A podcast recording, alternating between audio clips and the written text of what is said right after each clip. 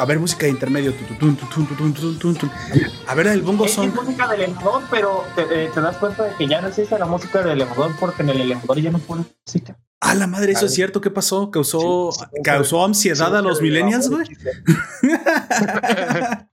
pues bueno.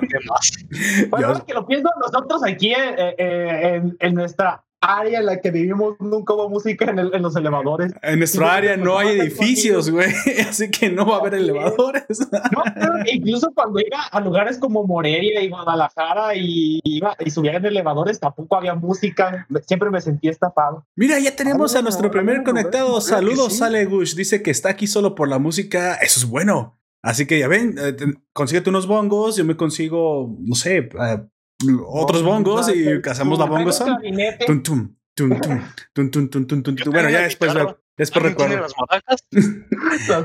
los, de, los de Panda, amigo. Ellos tienen las maracas. Que van a volver. que van a volver. ¿A, a qué? A China, yo creo, porque allá son los pandas. Pues bueno, yo soy Poperto y seré tu anfitrión a lo largo de este podcast. Te recuerdo que estamos transmitiendo en vivo por YouTube Live 5 pm hora de México. Suscríbete al directo en el vínculo que estaré dejando en la descripción de este audio. Si estás en el podcast, también suscríbete a las redes de podcast. Yo te recomiendo que estés en el directo y luego escuches el podcast. Mira, me acompañan los fabulosos miembros de la nación. el dinero. Ah, sí. aprende, aprende algo, dinero. Me acompañan los fabulosos miembros de la nación, como siempre, por favor, preséntense. Tú, el que comienza con A. Es yo. Ese eres tú días, tardes, noches, por si no los veo en 15. Eh, yo soy Oya. Este, bueno, mejor dicho, por si no me escuchan, porque solamente no los veo y tampoco los escucho. Ustedes son los que me escuchan a mí. Exactamente. Pero yo soy Oyak. Bueno, él. Él es Aoyak. Ya es Aoyak. Así es. Pues bueno, en esta ocasión parece que no nos acompañan algunos miembros como, como Gunter o Don Comics. A lo mejor puede ser que lleguen el rato en un momento. Pero pues bueno, teníamos que comenzar a las 5 y estamos puntualmente aquí a las 5. Por favor, amigo Deadwolf, usted ahora también nos va a acompañar como, como miembro un poquito itinerante, pero ha sido más constante en este tipo de podcast. Por favor, preséntese y diga a la, a la audiencia quién es y por qué es tan furro. ah, caray, eso no me esperaba. mi raza, yo soy Deadpool, otra vez aquí, ya me conocen de los directos del jueves, claro que sí. Y en serio, ¿por qué soy tan furro? Pues porque quiero y puedo, ¿no? Digo, vi el, el directo del jueves y tú fuiste el que fidió la rata, cabrón. Ese Twitch que casi nos rompe la madre. No, fue, fue Leo. Le ganamos de puro milagro, cabrón, a esa rata. pues bueno. Sí, por eso Leo decían, ah, fuiste tú. Esperamos que nos acompañen a lo largo de esta charla y les recordamos que nos pueden dejar sus preguntas durante el directo y los comentarios en la cajita de la publicación en su formato podcast. Bueno, antes de arrancar, díganme, ¿qué han estado haciendo? Miembros de la nación, tu primero object, dime qué has estado haciendo en la semana. Cuéntanos un poquito. de ver la serie de la que les hablaré un poco más adelante. Exactamente me volví a leer todo el manga de One Punch Man desde el principio porque me cansé de esperar para que sacaran uno, nuevo.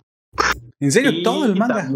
Sí, me lo volví a leer y, este, y como no me acordaba de cuál quedé del héroe del escudo, también me lo volví a leer.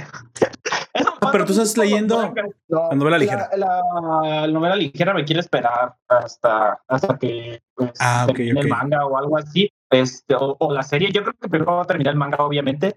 Pero sí, este, a veces me, eso me pasa seguido con los mangas. Se me olvida en qué voy y hasta, hasta que no empecé a leer la página que estás leyendo actualmente, no, no me acordaba en dónde me quedaba. Porque en esas páginas te dice, última, eh, en el inicio dice, último manga que leíste tal página en tal capítulo. Y yo como de, ah, no, no. Ah, ok. Tecnología. Sí, claro, no, es lo que te voy a decir, tenemos tecnología. Eso es bueno, a mí, a mí me encanta que, aunque sean no de tan de, tan, de tanta paga, o sea, incluso a los que son gratuitos, ya te, ya te guardan dónde vas y todo. Eso a mí me encanta. Sinceramente, si no fuera por los perfiles de... Yo estuve a punto de cancelar Prime Video por la falta de los perfiles, güey, porque ah, era, bueno, no cancelar, o sea, porque no voy a cancelarlo por los paquetes, pero realmente no me interesaba mucho verlo, mejor dicho, la estaba dejando de ver y muy poca muy pocas veces, eh, cuando tú lo haces personalmente está bien, pero cuando comienzan a mezclarse eh, entre muchos ah. perfiles, eh, muy pocas veces me, me, gustaba lo que ya estaba porque mi papá lo estaba viendo, mi esposa lo estaba viendo y tiene un par de meses que ya tiene perfiles. Entonces, fue una, una liviane tremendo y pues obviamente también Prime Video necesitaba actualizarse y ahora tiene los perfiles. Entonces, dicho eso, de repente, pues me meto a mi perfil y ya me está eh, comenzando a proponer, así como Netflix, cosas más, como que aprende mejor el algoritmo, ya más como más interesantes y de hecho, dando vueltas, vueltas, vueltas con ese algoritmo, he visto más cosas en Prime Video que no hubiera visto si no hubiera estado ya personalizado.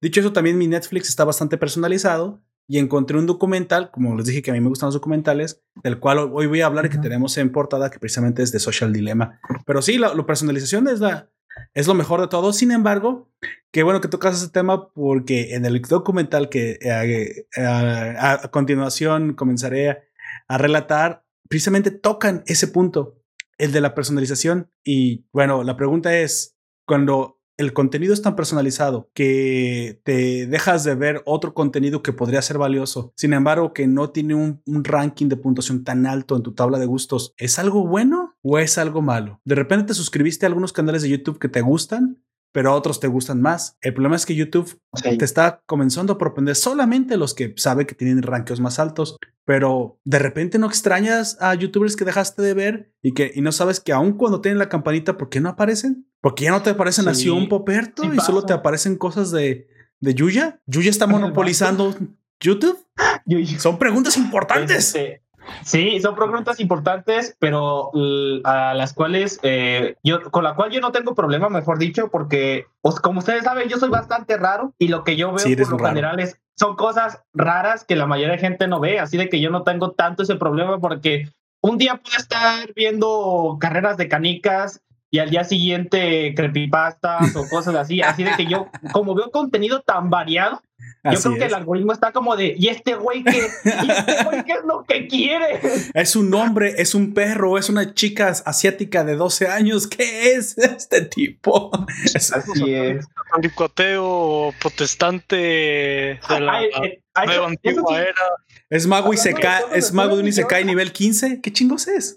No, hablando de cosas religiosas, en Facebook de repente me empezaron a aparecer muchos este, comerciales de weas religiosas. Y yo como de, ¿por qué? ¿Te vas a volver extremista musulmán? No, o sea, eran de cosas católicas, no musulmanas. Ah, qué bueno. pero, era súper agresivo porque era como de, ver a nuestra iglesia tal, tal, y yo como de, ah, ¿qué? Y, y, no, y no hacía eh, tres scrolls y ya me aparecía otro anuncio y yo como, ¿qué pedo? Y entonces lo que hice fue... Es Diosito, te está hablando, amigo. Anuncios y quitarlo directamente porque a mí ese tipo de temas eh, no me llaman la atención para Dios te llama, amigo, es un llamado de Dios, no lo ignores. ¿Recuerdas que alguna vez dijimos, a ver, ¿cómo es que Dios nos tiene que llegar? Ahora por redes sociales está pasando, amigo. Ahí tienes a Cristo en, en, chinga programando los anuncios. Sí, este, estos chicos que están alejados de Dios, sí, eh, paga, paga sus 150 pesitos y mándalos, esperando que tú lo escuches y lo ignoras, amigo. ¿Qué más tiene que hacer Jesús aparte de morir en la cruz por ti? A ver, Jesús no, su papá es el que tiene que hacer cosas mejores. sí, su papá. Bueno, no tengo ningún pedo, es un idealista muy buena onda, pero su papá no. Eh, eh, eh, tiene muchas cosas que no me caen bien. Nos, acaba de ver muchas weas. Y usted, amigo eh, Dead Wolf, dígame qué ha estado haciendo en la semana, aparte de ver lo que nos va a recomendar hoy. Sí, supuestamente grabar. Yo mi mala costumbre de subir un video cada mes. me da un montón de flojera. O no puedo por las tareas. O me pongo a jugar. Y, Yo creo que es esa última, ¿eh?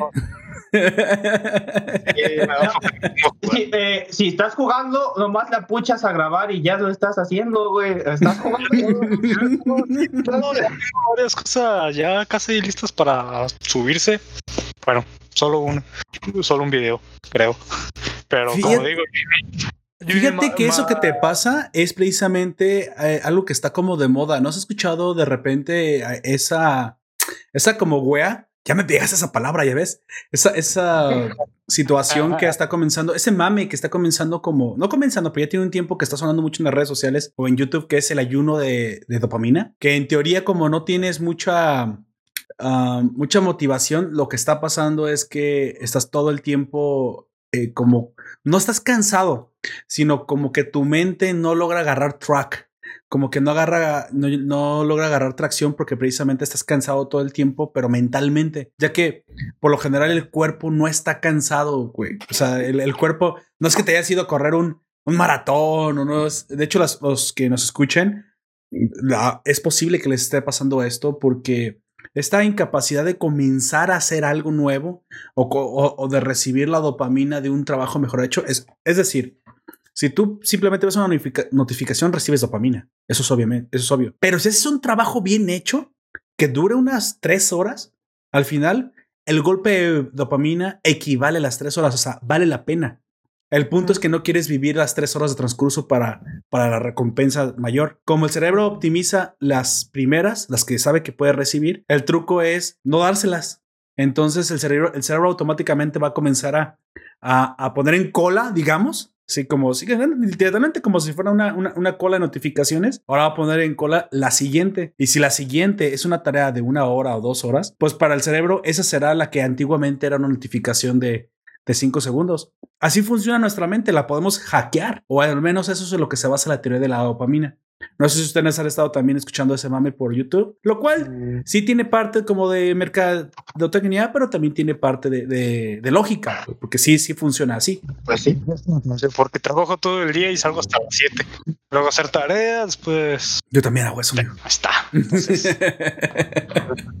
Más cansancio físico que mental. Eh, eh, no es físico, no es físico, te lo, te lo. Bueno, puedes tener un cansancio físico, pero obviamente pucharle, como dice Oyak, a un botón de grabar, va más allá. Es un impedimento diferente y estoy de acuerdo que, que es difícil. O también estará con nosotros Don Comics, que parece que ya llegó de, de. No sé dónde andaba, sinceramente, dónde puede andar a Don Comics allá en Chile, pero ya se conectó. Por favor, Don Comics, preséntese, dígale a, a la audiencia quién es usted y qué ha estado haciendo en la semana. Llega aunque usted, usted ya lo dijo ayer, puede ser algo diferente si quiere. Preséntese, por favor. Aoyak del Dead, Dead Golf y los Poperto y a todos y todas las auditores, un gusto estar otro fin de semana con ustedes en este Recomendados de Octubre. Así ¿Y ¿Qué estaba haciendo? Estaba viendo una serie que voy a recomendar que se llama Borgen. Serie danesa, antigua, tiene más de 10 años, pero habla sobre los intríngulos de la política. ¿Alguien vio Designate Survivor? Sí, yo le vi un mm. capítulo, pero no la he visto, pero está en mi lista de... de Borgen va, un poco más allá.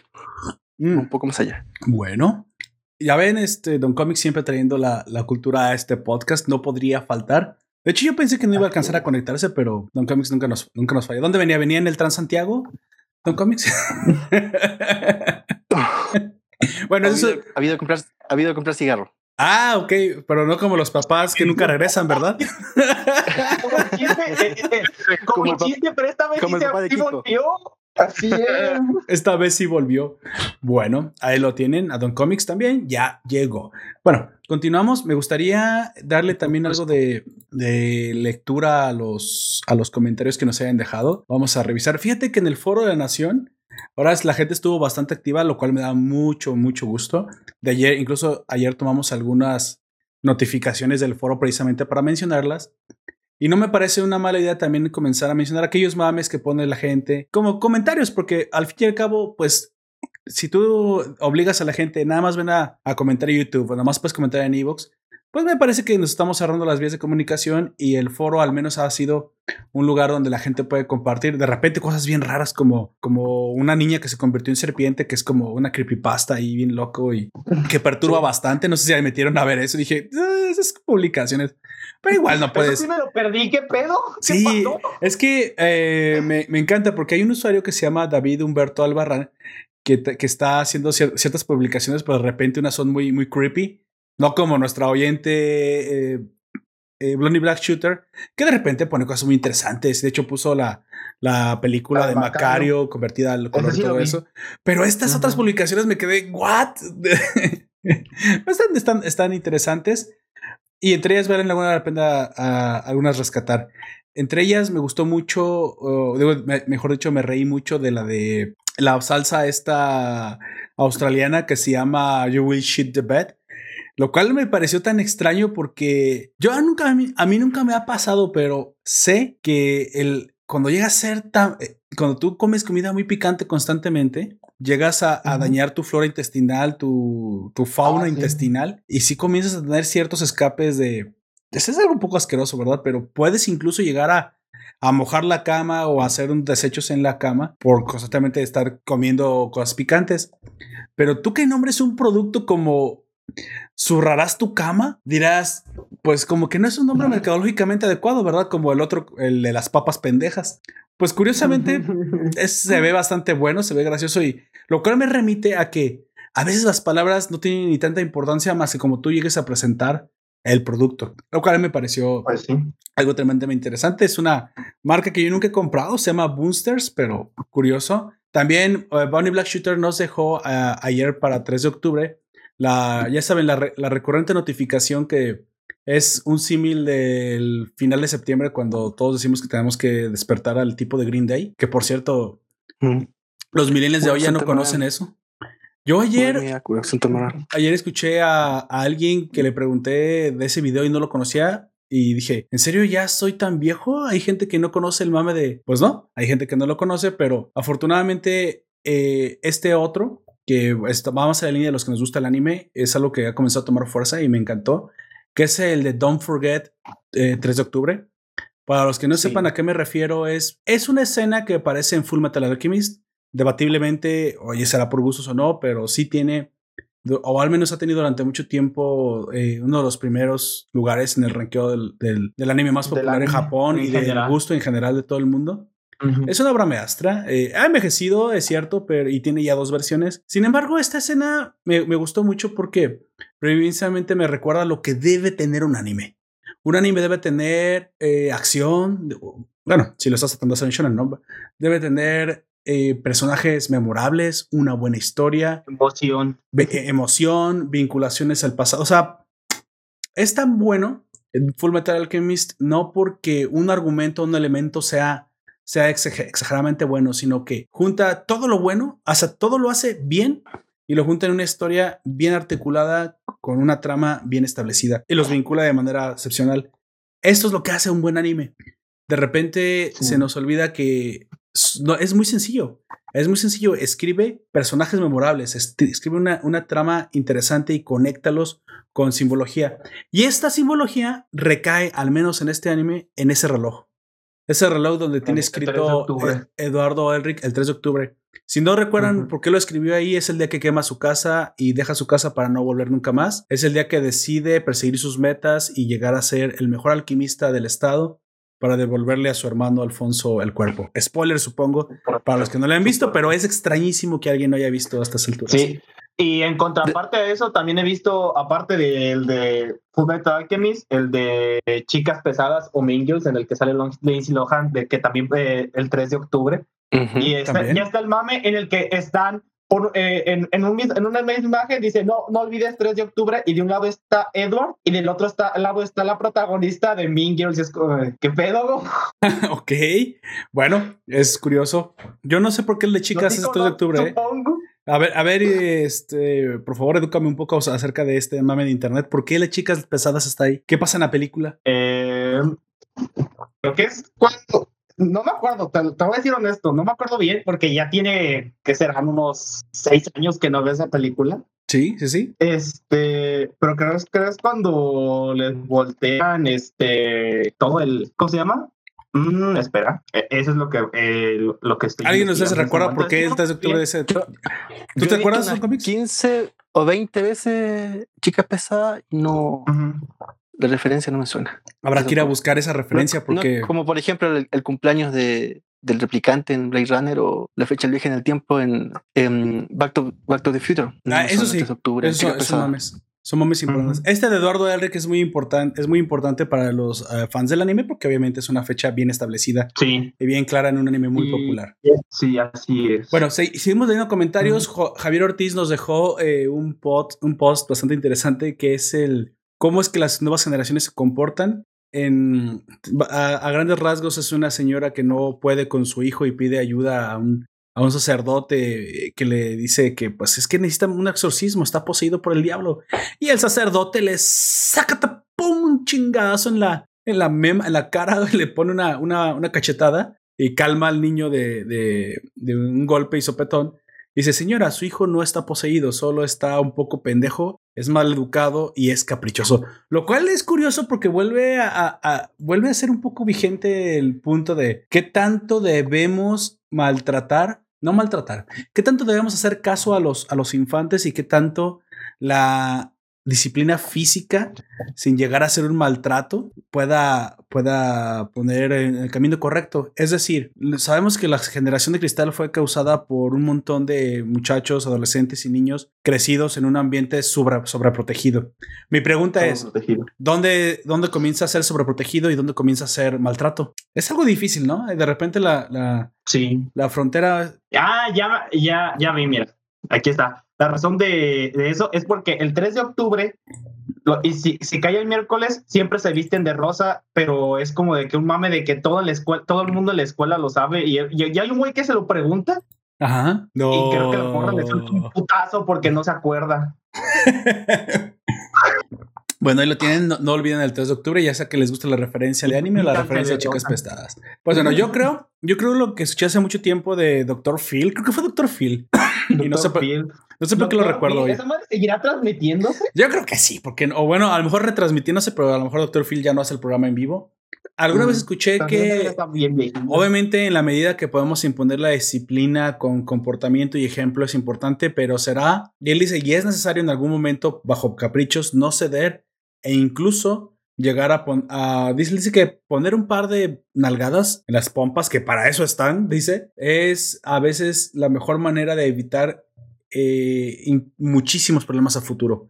O sea, si llegas a necesitar la fuerza física para, para disciplinar, mientras sea justificado y hayas probado, o sea, para que no sea tu primera opción, obviamente las mamás de Hispanoamérica no tenían ninguna paciencia de dialogar con nosotros y la chancla era quien, quien al fin y al cabo daba la... Y hay muchos, creci y muchos crecimos bien, ¿no? Muchos crecimos bien. Sin embargo, hoy muchos millennials no saben cómo educar a sus hijos y no quieren maltratar demasiado, no quieren pasarse de la lanza. Pues bueno, diciéndoles que unas cuantas nalgadas no trauman a ningún niño, a ninguna niña. Al contrario, terminan haciéndole un bien, siempre y cuando sea justificado. ¿Y quién es el que va a decidir eso? Ustedes, por eso son los papás. Ustedes lo deciden. Obviamente, mientras no estén actuando de, desde el hígado y desde una actitud extremadamente totalitaria, ustedes deciden. Lo, lo, que sí yo siempre he pensado es que, como yo te dije alguna vez, las pompas están para eso. Golpes en la cabeza, o sea, cosas como el cable de la plancha, que ahí se me, se me hacen un poco brutales, un poco salvajes. Sí, no es la o sea, forma, es pero sí, sí tienes... Espalda. Eso no está bien. O sea, de repente es que yo. también somos de, pero no, no, no, o sea, no le preguntas, lo volteas, le pones un par de nalgadas o con la chancla, pero en las pompas, o sea, le van a doler las sentaderas, pero al fin y al cabo creo que el, el, el dolor es simbólico más que físico y eso puede hacer sí. milagros por el niño en el futuro. Eso es lo que yo creo que, que es realmente efectivo cuando ya sabemos que aunque tú trates de comportarte bien y, y trates de educarlo, la, la, la, caprichosidad está en la naturaleza de los niños. Eso no se puede evitar. No se puede evitar. Hay que enseñar límites, porque si no enseñas límites, lo que termina pasando es que piensan que lo merecen todo, les da ansiedad y ya, ya sabemos lo que ha terminado, ¿no? La generación de cristal, una generación que no puede confrontar el mundo. El mundo es cruel, el mundo siempre ha sido como es. Lo hacemos cada vez mejor, es cierto, pero que tú tratas de imponer una, una utopía en el mundo porque simplemente no, no lo quieres confrontar, es, eso no, no solamente termina eh, provocándote dolor a ti mismo, termina provocándole dolor a otros. Es la, el famoso nihilismo que deriva a veces hasta en suicidio. ¿Sabías que los suicidios han aumentado en el mundo entre la, las edades precisamente que hoy abarcan los millennials? Y es un problema real. Sí. Mata más que el COVID, mata más que las guerras, mata más que la delincuencia el suicidio es hoy, hoy soy por hoy nuestro um, nuestra enfermedad mental uh, nuestro yo, efecto mental más, más peligroso uh -huh. mental este, yo en la mental. mañana este estaba viendo un video de un canal que se llama curiosamente y estaban uh -huh. hablando de enfermedades mentales este y eh, la, cifra, la cifra exacta es que tenemos un suicidio cada Un minuto con 40 segundos. No manches. Un minuto con 40 segundos alguien se suicida. Sí. Oh, nos comenta. No le entendí nada. Nos, nos comenta Ale Gush en el stream. Si no mal recuerdo, hay una escena donde Aaron pregunta a Candy qué día es. Así es. A Cady, Cady. Ah, ok. A Cady. Perfecto. Bueno, ahí lo tenemos. Perfecto. Nuestros oyentes siempre con, con la respuesta al dedillo. También tenemos en el, ah. en el directo, también se en el directo, en el, en el foro nos dejaron un comercial que eso no le voy a comentar, pero lo voy a comentar porque me pareció súper gracioso. Un comercial anti videojuegos de los noventas que pintaban a los videojuegos como esas influencias malditas que vuelven a los niños ah, violentos. Todos sabemos, obviamente todos sabemos que los videojuegos pueden provocar violencia en los niños, ¿no? Comillas, comillas, todos lo sabemos. Claro, si hoy lo escuchas y dices, ah, claro, Call of Duty, disparos, San Andreas, matando prostitutas digitales, pues te parecerá un poco lógico, que también eso, es completamente mentira, pero lo curioso es que esos comerciales existen desde los noventas y a quien, y a quien acusaban de provocar violencia extrema en muchachos al grado de en el comercial el, el, el, muchacho violento asesina a su mejor amigo y luego con un, con un ladrillo. Con un ladrillo y luego orina sobre él. Te quedas pensando, qué escena tan grotesca y solo por haber perdido en el Tetris. Entonces, si tú eres una persona que asesina a tu mejor amigo por haber perdido en el Tetris, déjame decirte que el problema no era el Tetris.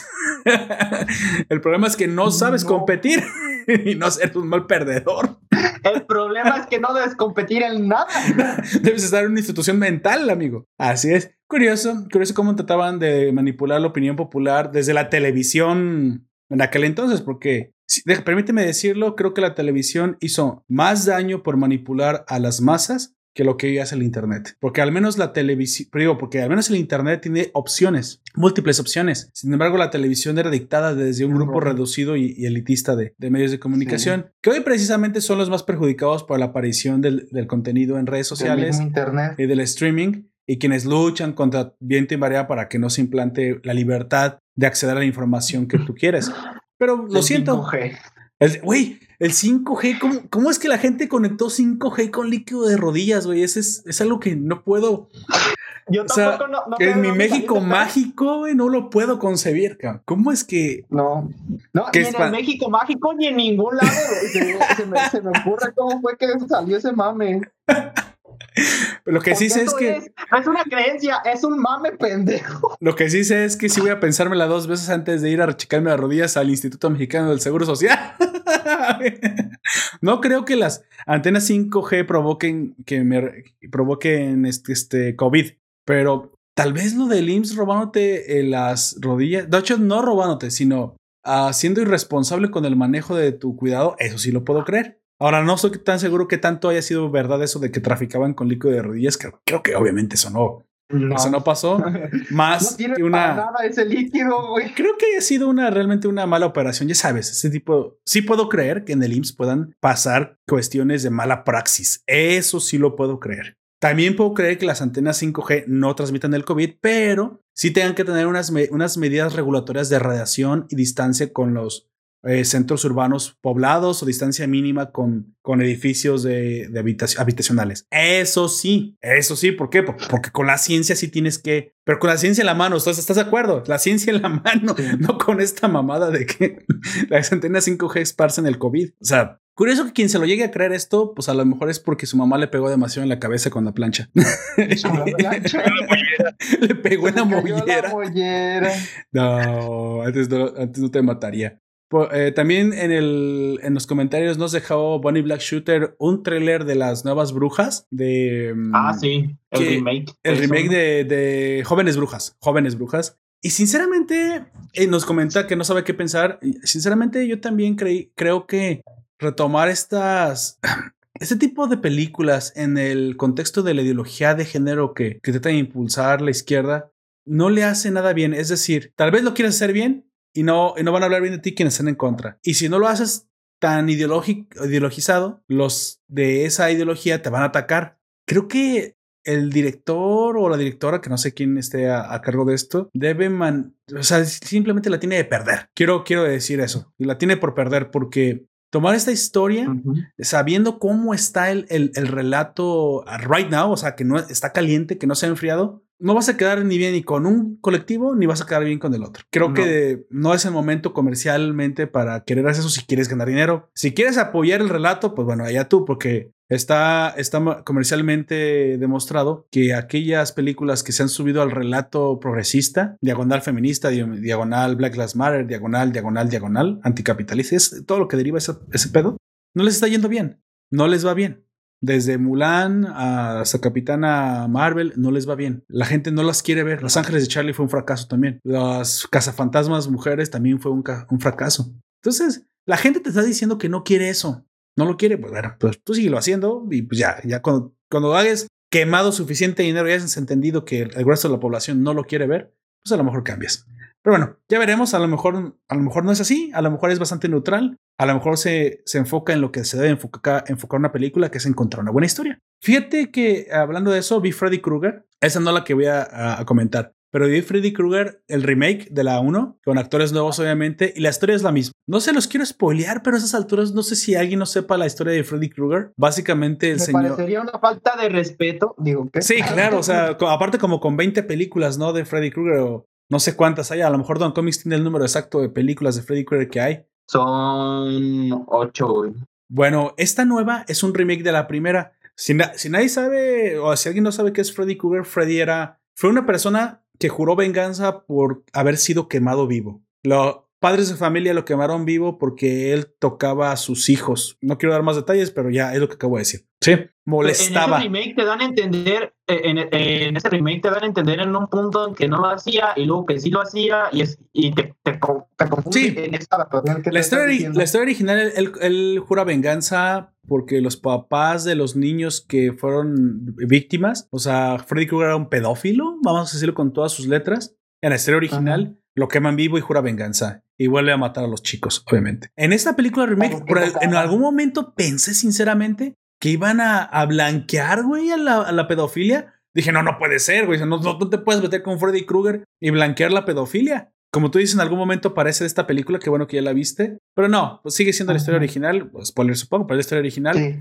Pero está bien, es, me gustan los efectos. Creo que es, es, muy recomendable. Esta es la mini recomendación dentro de la recomendación. Vayan a verla. Freddy Krueger, si ya la vieron la 1. Esto es prácticamente la misma historia con ciertos cambios, ciertos actores nuevos, ciertos eh, ataques diferentes. Pero me gustó porque al fin y al cabo el terror es algo que siempre me ha gustado. Y Freddy Krueger sigue siendo, al menos ahora para octubre, un, un referente cada, cada Halloween, ¿no? Entonces, bueno, Sí. Eso, no hay que mandar más en eso, eso se, lo, se los dejo ahí. Y eh, también unos, unos cuantos comentarios pequeños que fue que la, la, está confirmada que la siguiente temporada de Hero Academia comienza, comenzará en primavera del 2021. Eso muchos de nosotros ya lo sabíamos, la quinta temporada la estamos esperando. Hoy por hoy es Se supone que iba a llegar en octubre, creo, pero Exactamente, esa es la noticia, esa, esa es la noticia fuerte de Shonen. Y también que la tercera temporada de Danmachi, para quien lo siga, tendrá 12 episodios, cosas que, pues bueno, yo que también, ya están en emisión. Que son los de lo más importante. Pues bueno, terminado esto, no hay más comentarios por decir, vamos avanzando y vamos dándole inicio a las recomendaciones. Nos comenta Alegush que eh, tiene, está trabando un poco. Sí, es, es creo, ¿sabes qué es? Que creo que es el internet. En estos momentos se está ¿Ah, sí? teniendo un, un, problema de conexión. Me marca YouTube conexión baja, pero se ah. sigue manteniendo fluido. Se sigue manteniendo fluido, así que pues espero, espero que se vaya recuperando, porque también esto ayer nos, nos pasó ayer. Y ya sabes, o sea, esto es, es, ya ven, por andar quemando antenas 5G, no tenemos internet rápido. no las Ay, quemen, chale. por favor. necesitamos internet para poder transmitir en vivo. Así que, pues bueno, espero que se arregle conforme pase el tiempo. Tengo un buen internet. Yo Así tengo un buen si internet. nos estás escuchando y eres de esos que llaman antenas, por favor, no hagas. Es el quality of service. O sea, a mí también me, me ha pasado el quality of service. Quality of service es esto. El internet tiene que tú contratas. Tampoco es que nos vamos a poner todos este, anticapitalistas ni nada. No, o sea, las compañías tratan de darte internet para obtener seguidores, suscripciones, porque pagas por uh -huh. ellas. Pero obviamente no pueden mantener la misma conexión todo el tiempo si no tienen una infraestructura Para todos no. alta. Sería muy raro. Sería más caro. Entonces, algunas compañías eh, disminuyen el, el, quality of service o la, el ancho de banda que te dan por ciertos tiempos para poder sostener toda la conexión. Tú dices, ¿qué pillos? Pero yo estoy pagando por la conexión. Realmente sí la tienes, pero tienes. Es que esto es como un coche, güey.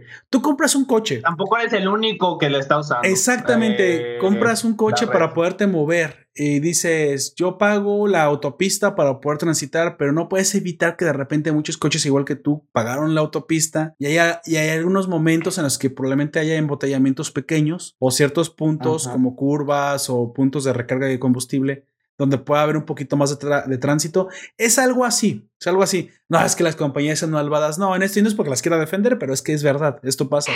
Entonces espero que se vaya corrigiendo a lo largo del tiempo de la transmisión. Lo siento para. No son, villanos de Hanna Barbera. No, no son. Ay, sí, oh, balotes que quieren, que quieren destruir el mundo en el que viven porque por alguna razón solo vivirán solos, supongo. O es conquistarlo, ¿no? Porque quieren ser tiranos. Pues bueno. Qué pendejos. y ya. Nos comenta José Luis López, por favor, ya, lo tenemos en el stream. Saludos, José Luis. Sigan a, sigan a Nación Puperto, chingada madre. Ah, gracias, gracias. Esa, ese ímpetu de la juventud me gusta, es como, como Rock Lee, el poder de la juventud. Perfecto.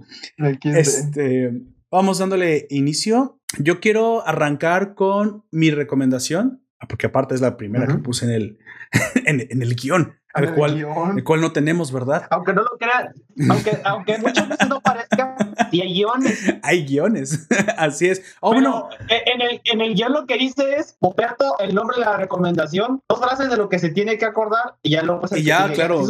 Eso tiene que salir del corazón, obviamente. Olvidé antes de avanzar mencionar precisamente que agradecemos a aquellos que nos han seguido todo este tiempo y a los que participan activamente en los foros y en especial a nuestro moderador que está siempre al pendiente, que es Genaro Loya, el moderador, el primer moderador oficial, que no somos los miembros, porque él, él esa parte, él, se ofreció como moderador, algo que le agradezco mucho del, Foro de la Nación, y también a los podcast amigos que vayan a escucharlos, son bastante buenos, si son de sus gustos, obviamente como Comics aquí ahora, que aquí aparte lo tenemos a Don Comics, que tiene un canal de YouTube donde hace reseñas de, de cómics físicos y de múltiples, múltiples historias, encontrarán alguna que les calce y que les guste. La zona fronteriza, unos chicos bastante buenos con podcast random de, de buenos temas, vayan a escucharlos, también son bastante buenos. Ellos los pueden encontrar en Evox. Life NMBO, también lo pueden encontrar en Evox, un podcast de noticias y novedades de videojuegos y anime eh, de Bolivia, si mal no recuerdo, bastante buenos, vayan a escucharlos. Y por último, ah, uno, uno que recomiendo que últimamente comenzó a escuchar de uno de nuestros seguidores, que aparte tiene un podcast, una de nuestras seguidoras, porque es mujer, que es Itzel, que tiene un, junto con su hermano, un podcast de épocas épicas, que se llama Épocas Épicas, donde narran batallas de la humanidad. Y en la última, en el, en el contexto de la, de, la independencia mexicana, en el mes patrio de septiembre, pusieron la historia del batallón del, 201 de los mexicanos que participamos en la Segunda Guerra Mundial. Y creo que el último que que publicaron ahora fue El origen del Día de Muertos o algo así. Así que, bueno, vayan a ver la escultura. A mí me encanta la cultura, me encanta la historia y más, y más. Si viene algún día hablan de la guerra que hubo, creo que fue en pues, Australia. si, si vamos y se los ponemos ahí, es probable que lo consideren. Pues bueno, me gusta siempre. hacemos un crossover. Con la historia, claro, claro que sí. Vamos a, vamos, a, comparar dictadores. A, ver si, a, ver si, de verdad ponen. Eh, sería bastante interesante ver cómo lo abordan ellos. En, Porque hace saber que también, que también Don Comics tiene un mm. cabecita de algodón gobernándolo, ¿eh? También está ah, bien blanco el cabello de, de Piñera. Es verdad. cabecita de algodón. Los cabecitas de algodón nos van a invadir a todos. ¿Te imaginas abuelitos gobernando el mundo? Hartos pañales para adulto. Ay, Ay, Poperto, no seas así.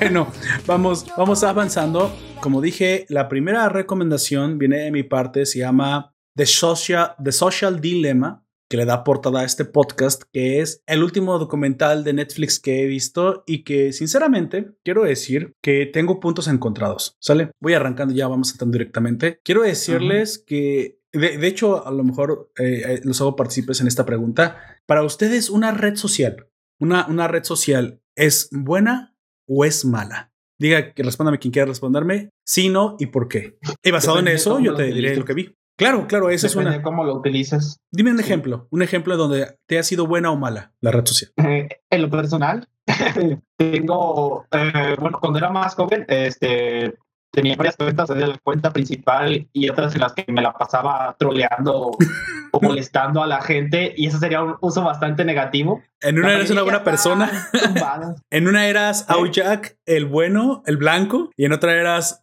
este Aujak el, el demonio, el, el, El gris. el gris, el oscuro. Bueno, Así es, Eh, pero sí, ya, hoy en día todas esas ya están baneadas, otras eh, eliminadas, pero sí, eh, esa época oscura en la que eh, todavía me gusta molestar a la gente, pero en esa, en esa será un poco más, más extrema el, el molestar. es tú, Dead Wolf, ¿cómo usas las redes sociales? Las uso principalmente para ver memes. Entretenimiento, Y si estás en básicamente. Twitter, también porno. No, Pero Simón, Ah, ¿Ves? Sí lo hace. si lo tuviera, ¿Por qué les hago- las cosas, digo, ¿Por, ¿qué? por qué les hago esta pregunta? Es al margen del precisamente del tema que trata, trata este, este documental. Este documental habla precisamente del dilema que muchos podemos encontrar en las redes sociales. Es un documental que yo cuando lo comencé a ver llegué a él precisamente, como dije, navegando en mis gustos personales. Y como me había gustado mucho y le he dado like al de Pequeñas Criaturitas, que como ya comenté en el que verde creo que de septiembre o, o julio, no me acuerdo, para Sí. atrás, era un documental en el que se hablaba precisamente de, de vida, de pequeñas criaturitas que no eran animales demasiado importantes, pero que eran animales de la vida cotidiana, de las granjas, incluso ratas, de, o sea, eh, animales urbanos. Básicamente era un día en sus vidas, pero que se llevaba muy bien, o sea, que habían hecho muy buena la animación, bastante bien los, los, las, este, los, los- los escenarios, bien animados y con una historia bien conectada. Y bueno, me gustó porque me gusta la historia natural, obviamente. Sin embargo, a partir de que le di like a este, me comenzaron a aparecer más documentales. Obvio, obvio que Netflix dice, bueno, a este tipo le gustó un documental, pues vamos a ofrecerle otro, ¿no? Lo cual yo estoy 100% en control de ver otro documental si quiero o no. ¿Estamos de acuerdo? A mí nadie me está obligando a ver otro documental. Simplemente me lo ofrecieron. Y es que ahí es donde está el, punto de inflexión del, de, de la, del argumento de Social Dilemma. El Social Dilemma es literalmente, ¿deberíamos de ver redes sociales si no podemos controlarnos? Si nuestros impulsos no son nuestros, ¿deberíamos usar las redes? ¿Son las redes las causantes de todo mal, ansiedad y de la pérdida de tiempo de miles de jóvenes en, que hoy en día no pueden estar sin estar checando su teléfono más de un minuto? Es que- es que esa es la pregunta. la. Y es algo que a mí no, no me terminó de cuadrar precisamente conforme avanzaba el, el documental, porque empieza muy bien, mira. Empieza con términos científicos y es algo que yo les quiero recomendar porque si bien The Social Dilemma podría tener un mensaje que me parece a mí apócrifo, o sea, desde ahorita estoy condenando que Social Dilemma termina con una conclusión completamente sesgada, política, Sí. y, la, y la pude identificar. Dije, no, bueno, es que eso no, de eso no se trata. Es como decir, es que hay que tener cuidado con las calorías que comemos porque son malas para la salud. Yo estoy de acuerdo con eso. Es, eso, eso es obvio. Sí. Pero al final la conclusión entonces es destruyen las fábricas de azúcar. Ay, ¿Qué? yo creo que no es una buena idea destruir una fábrica de azúcar porque el problema no radica en la fábrica de azúcar. es el el- cómo consumes tú el azúcar y, Exactamente, exactamente. E- e- eso es a lo que a lo que voy. Lo hice con las calorías porque es más entendible. Las redes sociales, si bien tienen un objetivo mercantil, o sea, si tú no vendes ningún producto Sí. comprado, el producto eres tú. Obviamente venden tu información. O sea, ya lo dijo Mark Zuckerberg bien clarito frente al Congreso. Este, eh, señores políticos, vendemos información. Vendemos publicidad. Eso es lo que hacemos. Y lo hacemos muy bien porque sabemos dónde conectar la publicidad. Y aquí la cuestión es, ¿a ti quieres que te aparezcan anuncios random o anuncios dirigidos a ti? No sé qué tan bien la gente, o sea, la gente responde que no, que no quiere recibir anuncios dirigidos a mí, que no, que, que no tengan mi información, pero luego se molestan cuando les llegan pañales para adulto. O sea, Así es. esto ya pasó antes. Quiero comentar un caso que sucedió hace años eh, en Staples, una tienda en Estados Unidos que Staples Center, no, Staples Center no, en Staples, se llamaba nada más Staples. ¿Sí era Staples? Bueno, creo que sí, pero vi el, el caso de una chica que recibió en su correo electrónico, estuvo recibiendo información acerca de, de maternidad, pañales, biberones. Entonces los papás se dieron cuenta de esto y se molestaron muchísimo Pensaron que estaban en. y fueron a demandar Staples. Oye, ¿por qué a mi niñita le está llegando ese tipo de información? Pues resulta que mi niñita estaba embarazada, se había metido con el novio y no habían usado protección. Entonces, bajo los Vaya, hábitos de consumo de su ni- niñita, pues el algoritmo reconoció a una mujer en gestación y le ofreció pues, los productos, porque obviamente esos algoritmos. La pregunta es entonces, si, si el algoritmo nos ofrece los productos que necesitamos, ¿nos están dando un servicio o nos están manipulando? Aquí, aquí está el Pues, dilema. Ese es el dilema. Se supone, se supone que es un servicio.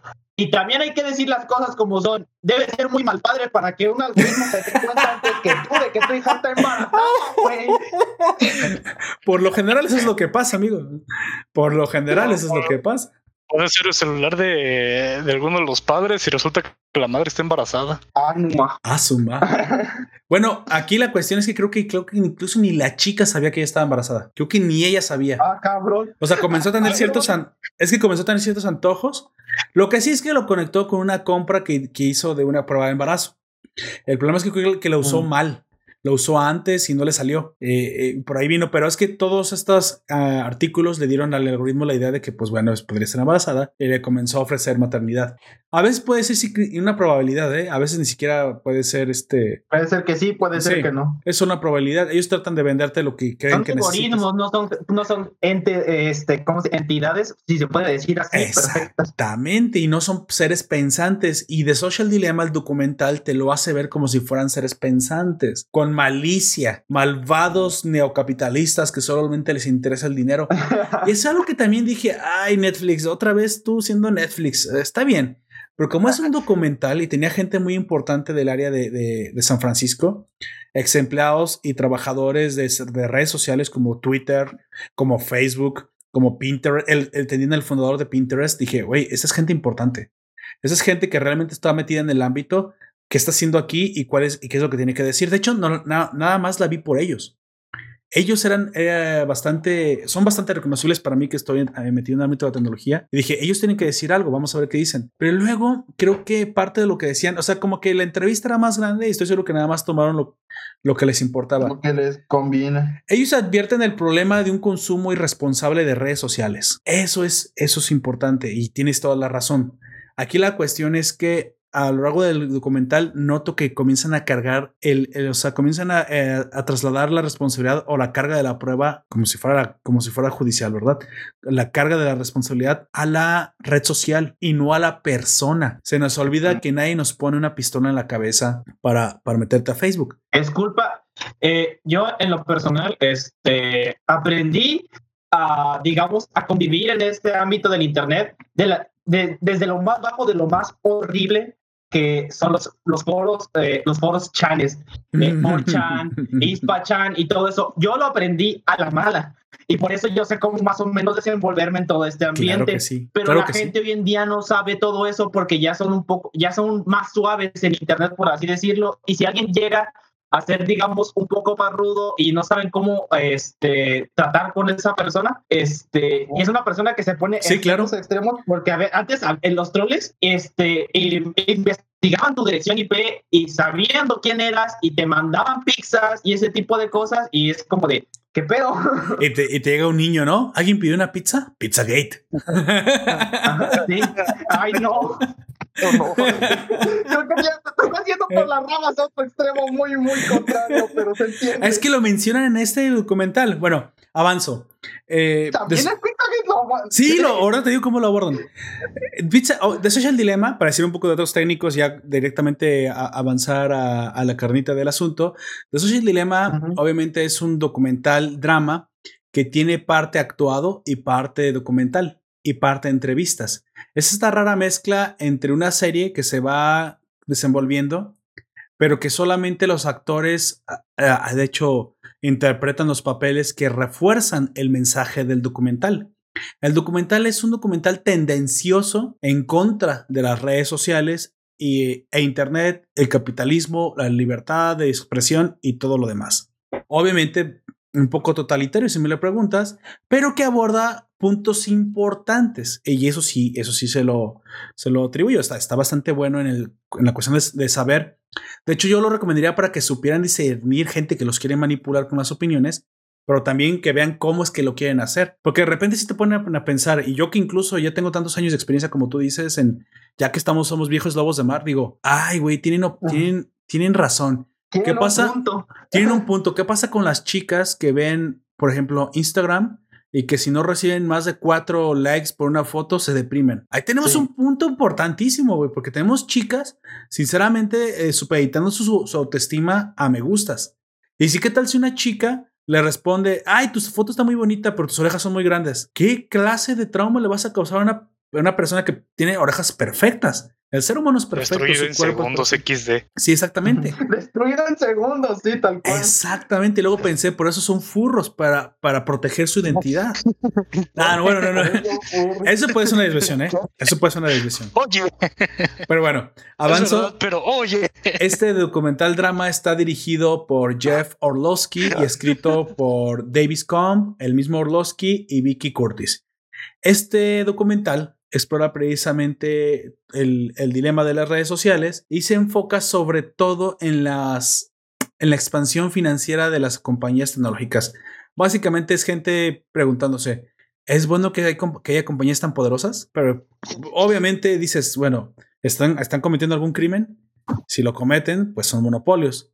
Si no, pues están siendo exitosos en libre mercado. Pero es, es otra vez la pregunta de, están triunfando en libre mercado. ¿Debemos dejar que triunfen en el libre mercado? Y a mí ese tipo de preguntas me parecen preguntas de, gente totalitaria. Sí, gente que no, sabe cómo va el libre mercado. Pero bueno, eso era parte. Y también tocan eh, puntos importantes como las adicciones. Eso sí, el cómo el, el Las adicciones a redes sociales. Exactamente. Eh, la vigilancia de la intimidad, cuando ya no, ya no tienes intimidad y es pública, eso también lo tocan.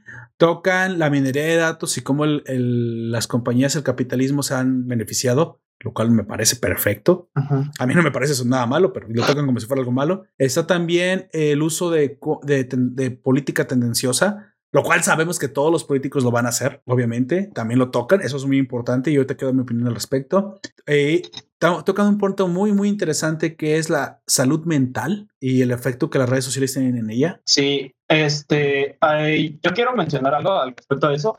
Ya creo que ya tiene como dos años de lo que pasó con un, un chavo que se llamaba Ética en Twitch. A ver. Este, él era un streamer, este, y él su chat se dividía, eh, tenía de 10.000 a 20.000 viewers por directo, pero se dividía en dos. Los que estaban por él, porque eh, yo también lo veía y era, era agradable y era carismático el tipo, y los que iban solamente a, molestarlo y a ponerle, sobre todo, el emoji del payaso, como para diciéndole payaso a él. Ah, ya. okay, También tienes también tienes que tener cierta fuerza, digamos, mental, este, para entrar a este tipo de situaciones, porque si no aguantas la presión social, vas a terminar como el caso de Ética, que él no aguantó la presión social que le hacían esos troles y terminó suicidándose. Mm, un, copito de nieve que no aguantó la, la crítica destructiva. No, pero es que era, Sí, pero es que eh, era a un punto de que si... Acoso, básicamente el acoso. no, sí, pero ya era un acoso muy, muy grande. Es que no nada más, este, ese lo di como un ejemplo porque es lo que más se veía, pero este, hubo gente que, como yo dije antes, empezó a rastrear su dirección IP y empezó a saber en dónde vivía. Eh, se tuvo que mudar como cinco o seis veces el tipo y entre muchas cosas que em, este, le gritaban cosas en la calle porque lo iban a seguir a la calle porque a veces hacía streamings, eh, streamings de que voy a, por ejemplo, de que voy a ir a Chinatown y voy a, claro. como y ese tipo de cosas y la gente lo seguía. A veces sí eran sus seguidores que por una foto o cosas así, pero a veces era gente que le gritaba payaso tal cual de lejos. Pues es que es el precio de la fama, ¿no? No lo supo, no lo supo sí, manejar. Es el precio de la fama, es, es, a lo que me refiero. Para ser famoso, comillas, comillas, o hacer una personalidad de internet, tienes que tener cierta fuerza mental porque si no vas a terminar como él. Estoy de acuerdo. En eso estamos completamente de acuerdo. Creo que las personas eh, eh, el día de, al día de hoy deben entender que están expuestos a Internet y que si no tienen una, una, personalidad resistente, no una personalidad que no tenga los sentimientos a flor de piel, o sea, otra vez los famosos copitos de nieve, el mundo no va a cambiar por ustedes y no tiene por qué hacerlo. No. tiene por qué hacerlo. Porque Tú tienes que adaptarte al mundo todo el tiempo. El, el mundo es parejo. Hay, hay, hay algo que se llama apagogia La pedagogía es la, el choque de las ideas. Y si alguien te hace algo que ya sobrepasa un límite criminal, entonces ahí tendemos, tenemos que usar la ley y la fuerza de la ley y todo eso. Eso sí está regulado, se llama crimen.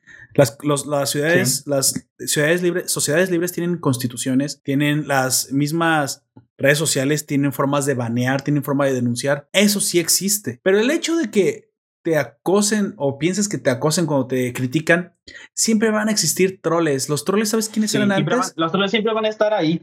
Pero también, si tú no tienes, eh, digamos, como la, eh, la fuerza para banear a esa gente y después estarle ignorando, Exactamente. Vas a, vas a terminar mal. Exactamente. Es como, otra vez, volvemos, tú y yo somos jugadores de League of Legends. El típico chavito que le echa la culpa a que le lo insultaste por el chat y que por eso ya no pudo hacer nada en la partida. No, amigo, eres, eres malo y aparte eres sensible. Las dos cosas, una mala combinación. Pero que eso te hace un mal perdedor. A lo mejor tú sí en algún momento puedes tomar un ladrillo y matar a tu mejor amigo y luego orinarle encima. Pero no por el videojuego, sino porque eres una persona que no sabe. No sabe, no sabe lidiar con el mundo. ¿Quién es, ¿De quién es culpa? No es del videojuego, pero tampoco muy probablemente sea tuya, muy probablemente sea culpa de tus papás por haberte educado de una forma sobreprotegida pensando que el mundo se tiene que adaptar a ti. Curiosamente, eso también lo toca, también lo toca de Social Dilemma y me gustaría precisamente eh, eh, de, bueno, enumerar los puntos que a mí me parecieron importantes y que creo que, que pueden disfrutar ustedes del documental. Eh, sobra decir que esto está estrenado obviamente en Netflix. Tiene, no tiene más de un mes que fue estrenada para nosotros en Hispanoamérica y eh, bueno, voy a hablar un poquito de cómo está constituida el, la serie. La serie es, una familia normal. Hay una mamá, hay un papá. La mamá es, eh, tiene una mamá normal, creo que trabaja, tiene, es anglosajona, el papá es negro, eh, curiosamente, supongo. Bueno, los tres hijos los tres, ninguno se parecen, han de ser el lechero los tres. Muy probablemente pueden, pueden al día de hoy representar una familia eh, completamente común. Que esto, incluso puede que esto muchas de ustedes lo estén viviendo que es el clásico hermano que está más pegado a los, a los Xennials. Es una chica de entre 20 y 25 años, un chico de entre 15 y 17 años y una chica entre 12 y 14 años. Curiosamente nos demuestran que mientras más viejo se es, más resistente se es a las redes sociales. La chica mayor, la mamá llama a, la cena y la chica mayor dice, dejen sus celulares y, ella lo deja. Ella, ella, no lo necesita para cenar.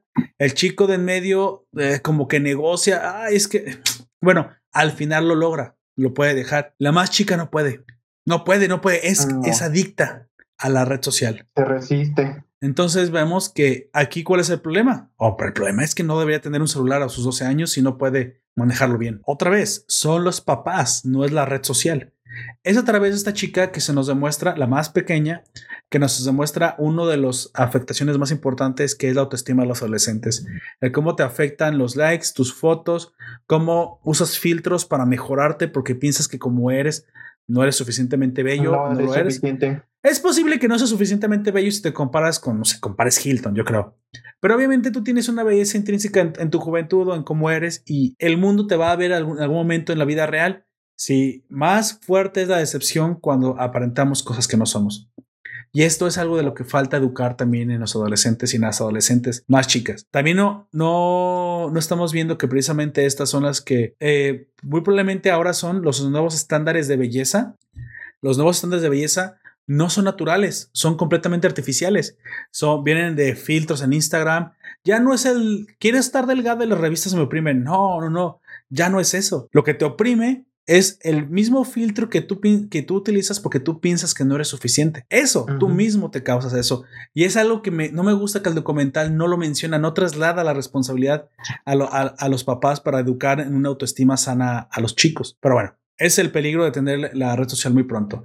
Vamos avanzando, tenemos a un chico de en medio. Este chico de en medio me, les comento, me interesa mucho porque él es como, aparte que es el varón, él tiene una resistencia media. Ve las redes sociales solo para conectarse con los amigos. Muchos de nosotros hacemos eso. No está todo el tiempo viendo las notificaciones, no lo necesita. Y es a quien más ataca el algoritmo nos muestran los algoritmos como si fueran entes malvados que están persiguiendo la atención todo el tiempo y, le muestran notificaciones que pueden interesarle a sus amigos, de la chica que le puede gustar, pero los algoritmos en este documental se decepcionan porque no logran atraerlo lo suficiente. Es más, él se logra desconectar un tiempo del, del celular porque la mamá le dice, si te desconectas del celular durante una semana, te compro tal cosa.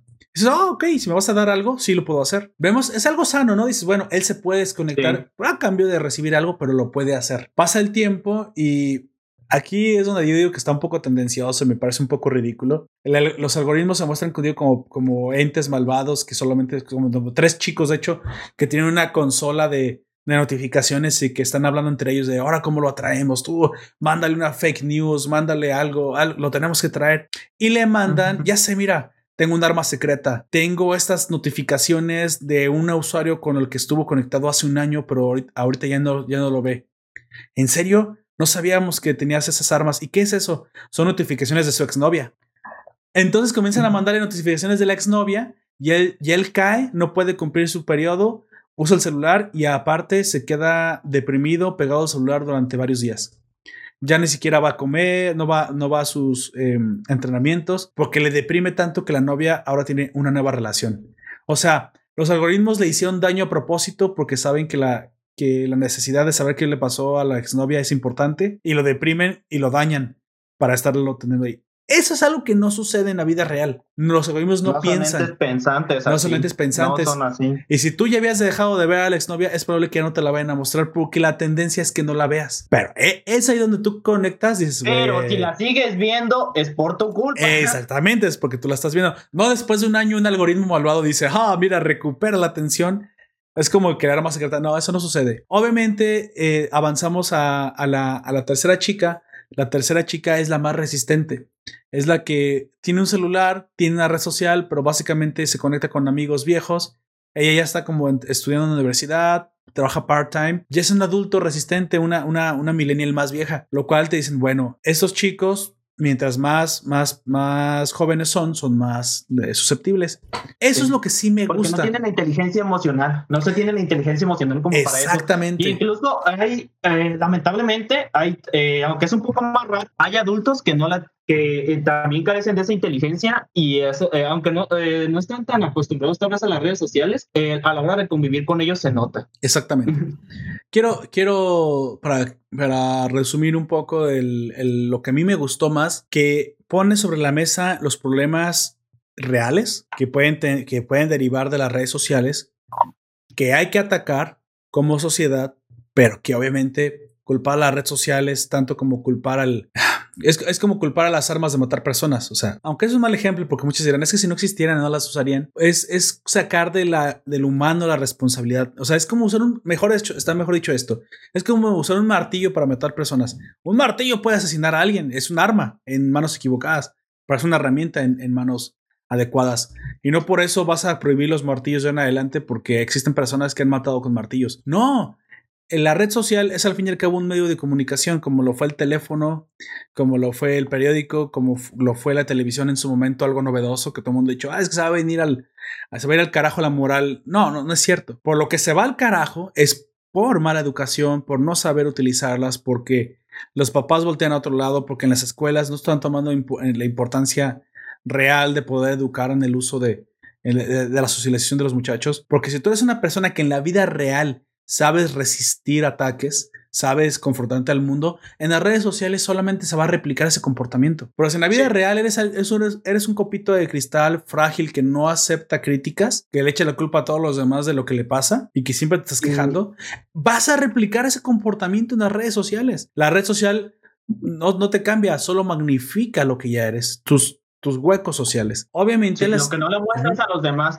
Y aparte, eh, algo que tú dijiste de es que prácticamente cualquier cosa es un arma si la utilizas de, de manera negativa. Exactamente. Exactamente. Incluso eh, lo, que, lo que menos puedes pensar que tal vez sean las palabras, este, pueden llegar a hacerlo, eh, como podemos ver aquí en las redes sociales, este, si el, el acoso, al fin y al cabo son palabras, pero las estás, las estás usando para herir a alguien más. Exactamente. A mitad del documental nos, nos dicen que los algoritmos que utilizan las redes sociales tienen un objeto comercial, como si fuera algo malo. Claro que tienen un objeto comercial, pero otra vez, tú no estás obligado a comprar, solo te ponen más la tentación. Si tú no eres capaz de resistir la tentación, entonces de entrada eres una persona adicta.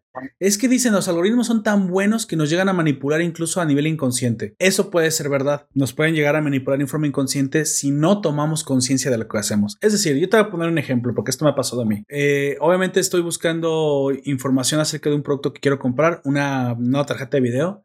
Y durante una semana me, bombardea AMD, me bombardea Nvidia de lo que quiero comprar. Va a pasar eso.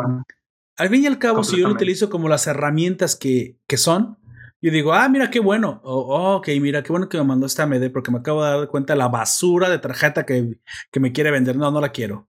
Oh, mira, me, Nvidia me acaba de ofrecer esta. Nah, no me parece tan buena. Sí. Ah, mira, me acaba de ofrecer este modelo. Ah, no, está demasiado caro. Al fin y al cabo te están ofreciendo la información. Que tienen colores bonitos y que te manipulen. Oye, ¿qué quieres te diga? ¿Pobrecito? ¿Qué, qué, qué, qué clase de, de responsabilidad tienes entonces si eres una persona que... ¿Por qué? Porque si no fueran las redes sociales, fuera la televisión, fuera la radio, fueran los cartelones que están afuera pegados en las tiendas. Es que era tan bueno el cartel, o sea, esa modelo, eh, Charlize Theron, eh, que estaba tan guapa en el cartel, hizo que comprara un, un, perfume Dior. Me ella me obligó. Ella me obligó, o sea, güey, estás, te estás escuchando, estás oyendo qué, qué clase de, de, excusa tan barata me estás dando y eso es lo que está pasando. Al fin y al cabo, las redes sociales no son, otra, cosa más que mercadotecnia. Lo que pasa es que supuestamente utilizan las conexiones que, nos gustan los humanos para, para contar historias que lo juntan con la mercadotecnia. Sí, eso va a pasar, pero tú tienes que saber distinguir. Tienes que eso eso es experimentar. ¿Qué pasa hoy en día con los celulares? Yo, por ejemplo, ya no contesto eh, números de teléfono que no tengo dados de alta. Ya, o sea, si antes tenías un teléfono local, tenías que contestar quien te hablara. Y siempre el molesto de, es la compañía de luz, es el banco que te quieren vender un seguro, que te quieren vender algo. Ah, otra vez. Y no tenías forma de saber.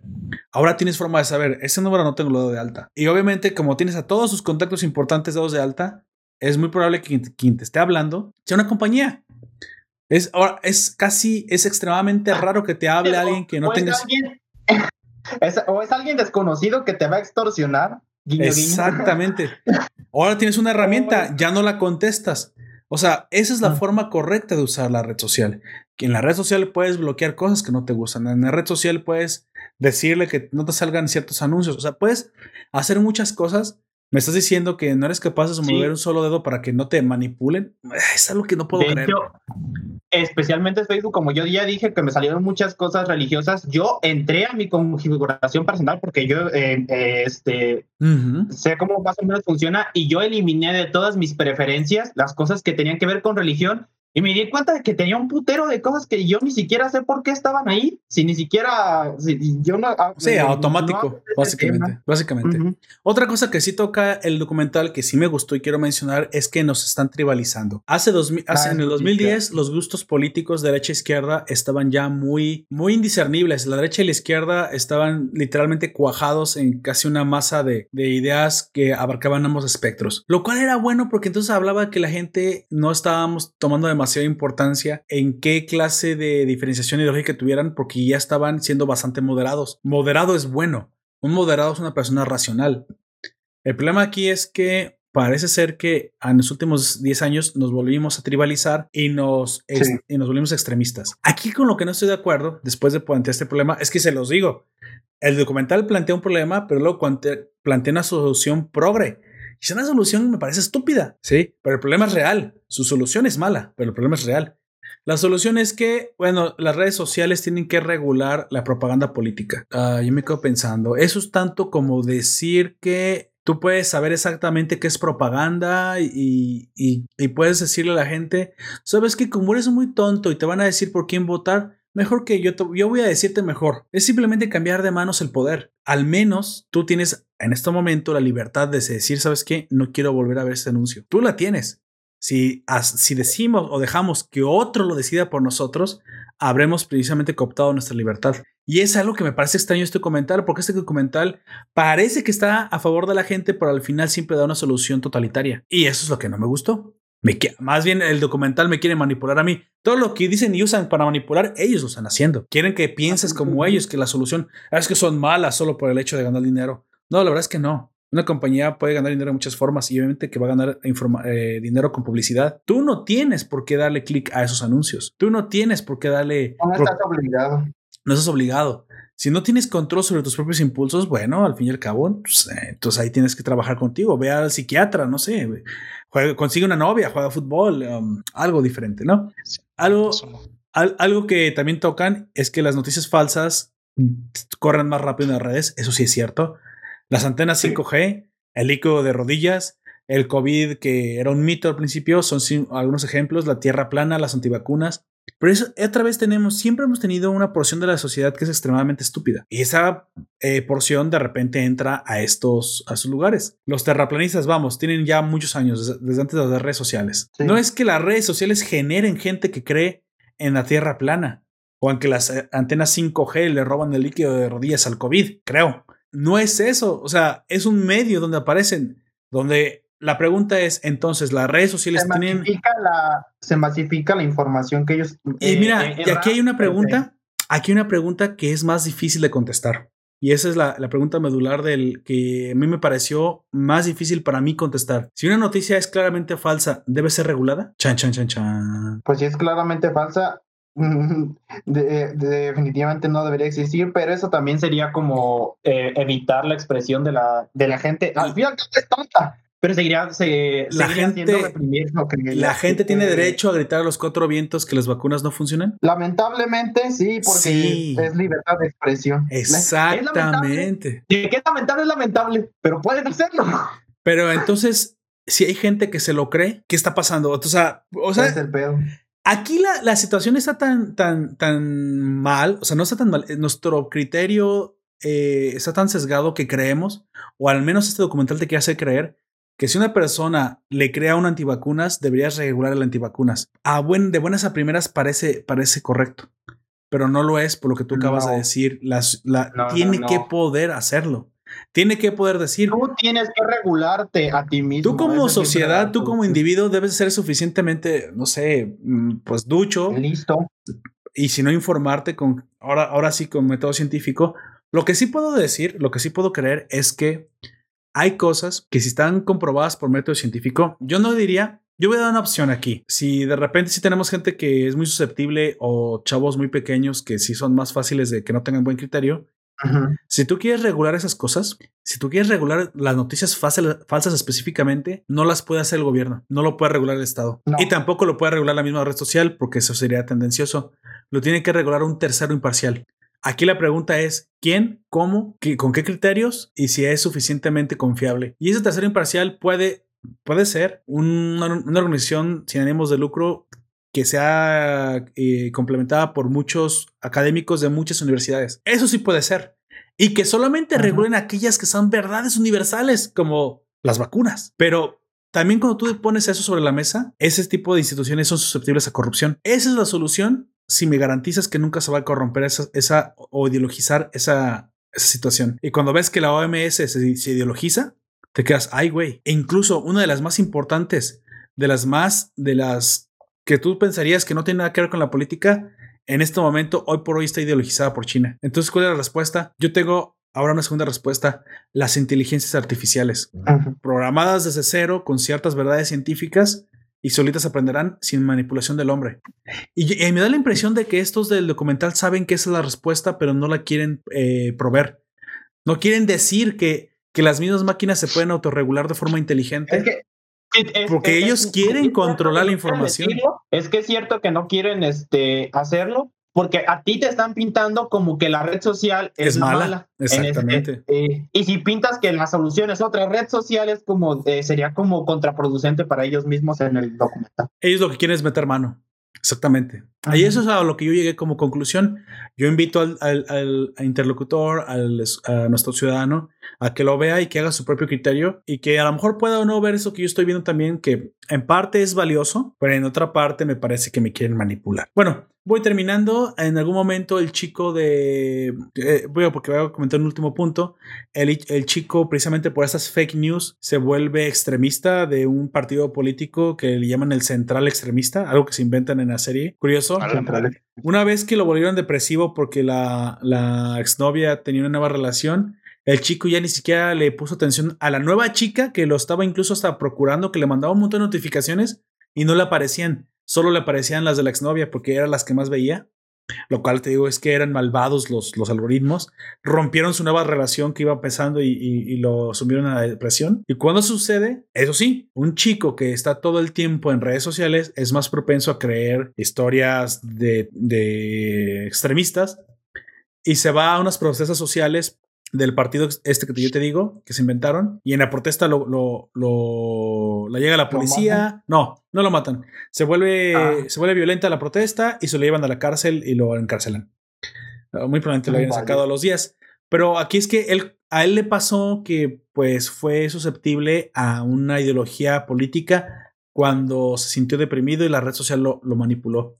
Te están diciendo que la red social te manipula y que te puede llevar a hacer cosas horribles y luego hablan los supuestos expertos que me, que me es lamentable como gente tan inteligente de Silicon Valley, que son, que son en su mayoría ingenieros de software o, o, afines, que, que sabemos pensar de forma objetiva, y luego estos canijos se prestan para decir, es que las redes sociales matan. Entonces el entrevistador, todo, todo tendencioso, le pregunta, ¿estás de acuerdo que estás atacando algo que tú creaste? Sí. Te quedas Ah, ¿cómo es alguien que, que sabes que está a ese nivel, güey? Va a decir algo tan falto de fundamentos? Están comprados. De casa. Ah, bueno, eso es que eso es lo que a mí me molesta, güey. Me molesta esa tendenciosa. Las redes sociales no matan. Gente se suicida. Sí, tocaron el suicidio, pero obviamente recordemos que el suicidio la red social solamente magnifica lo que ya pasa en escuela, lo que ya pasa en su casa, lo que ya pasa en los lugares donde tenemos que realmente poner atención, que es en la familia.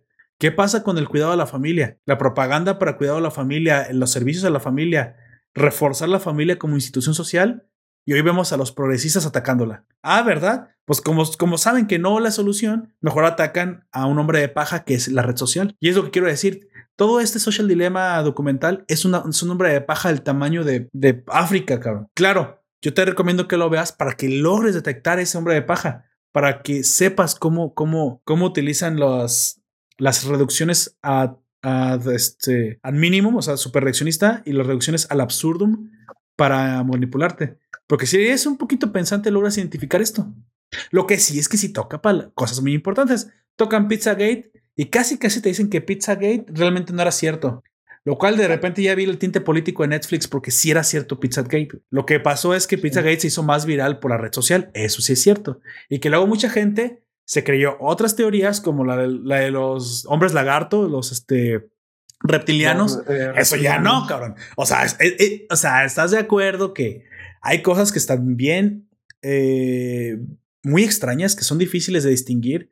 Muy, muy surreales como lo de Pizzagate, que dices, güey, está muy macabro, pero es normal. Es, si es, tan surreal que parece que, sí es, Pero luego sí es lógico porque comienzas a ver cómo operan ciertas redes de podofilia que se meten en el mundo del entretenimiento y los, y los, este, los testimonios de artistas que estuvieron ahí dentro. Y bueno, dices, es que hay cierta mafia porque la hay. Es como negar la mafia italiana, existe. Pero luego de decir que la mafia italiana está en tu sopa, pues eh, bueno, tampoco no es cierto. Pues, está en tu sopa. pues no.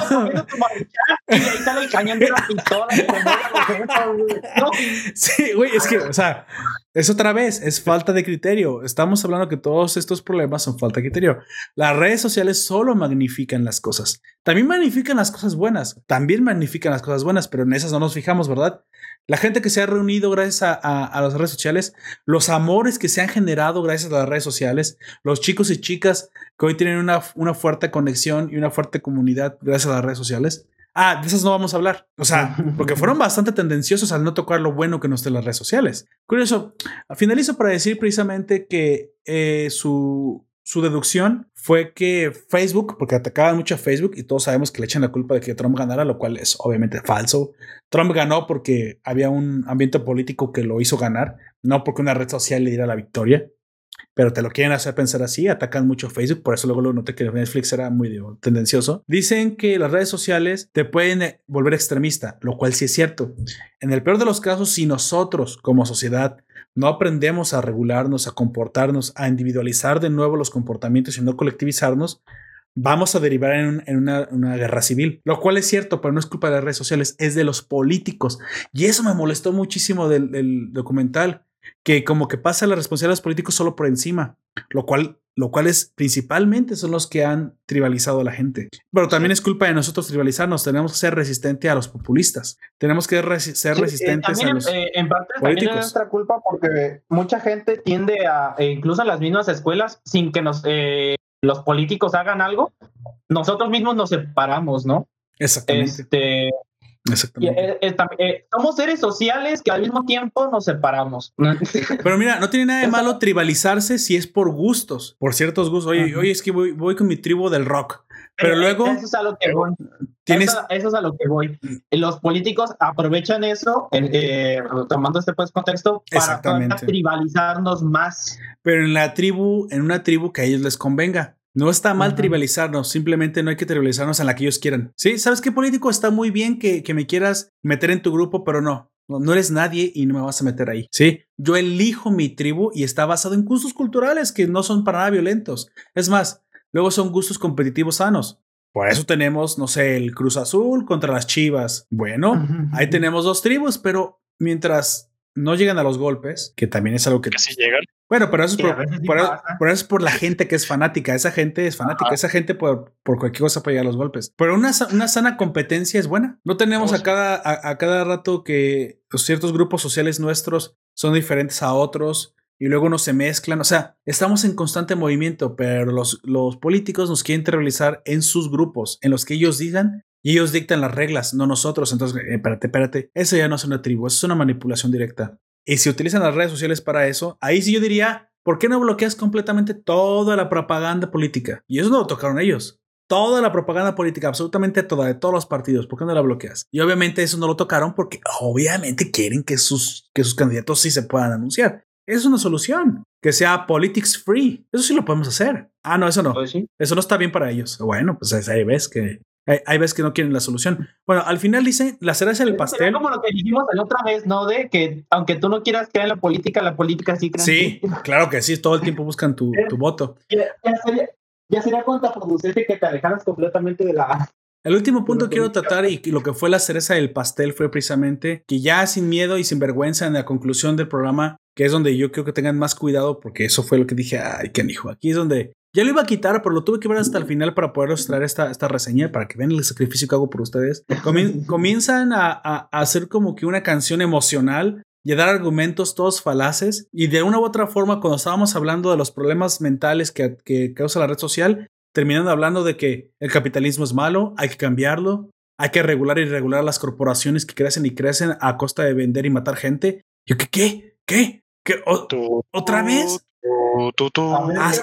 Así sonaron, güey. Y yo me quedé, no puedes, Netflix. O sea, ibas tan bien y terminas metiendo una ideología. Bueno, ya la estabas metiendo, pero terminas con argumentos falaces, inconexos, que derivan en una conclusión que, bueno, la- ahora que tiene culpa libre mercado, güey. O sea, de que tú no sepas usar un celular. Bueno, ahí, ahí lo tienes. Esa imposición hasta arriba. El internet. que Yo solamente- celular, que no a usar el internet. más Exactamente. Yo solamente quiero decir que la imposición desde arriba no funciona. No entienden el orden espontáneo ni la mano invisible del mercado. No la entienden. No la entienden y no, la No. quieren entender. Bueno, pues no la tienen que entender. Solo tienen que quedarse al margen de mi libertad. Y si le quieren tocar, pues vamos a tener que nosotros dar alguna clase de pelea, pelea al revés. Por eso ganaron populistas como Trump. Sí, por eso ganó Bolsonaro. No estoy diciendo que sean buenos o malos. Estoy diciendo que extremos ganan porque el otro extremo primero lo provoca.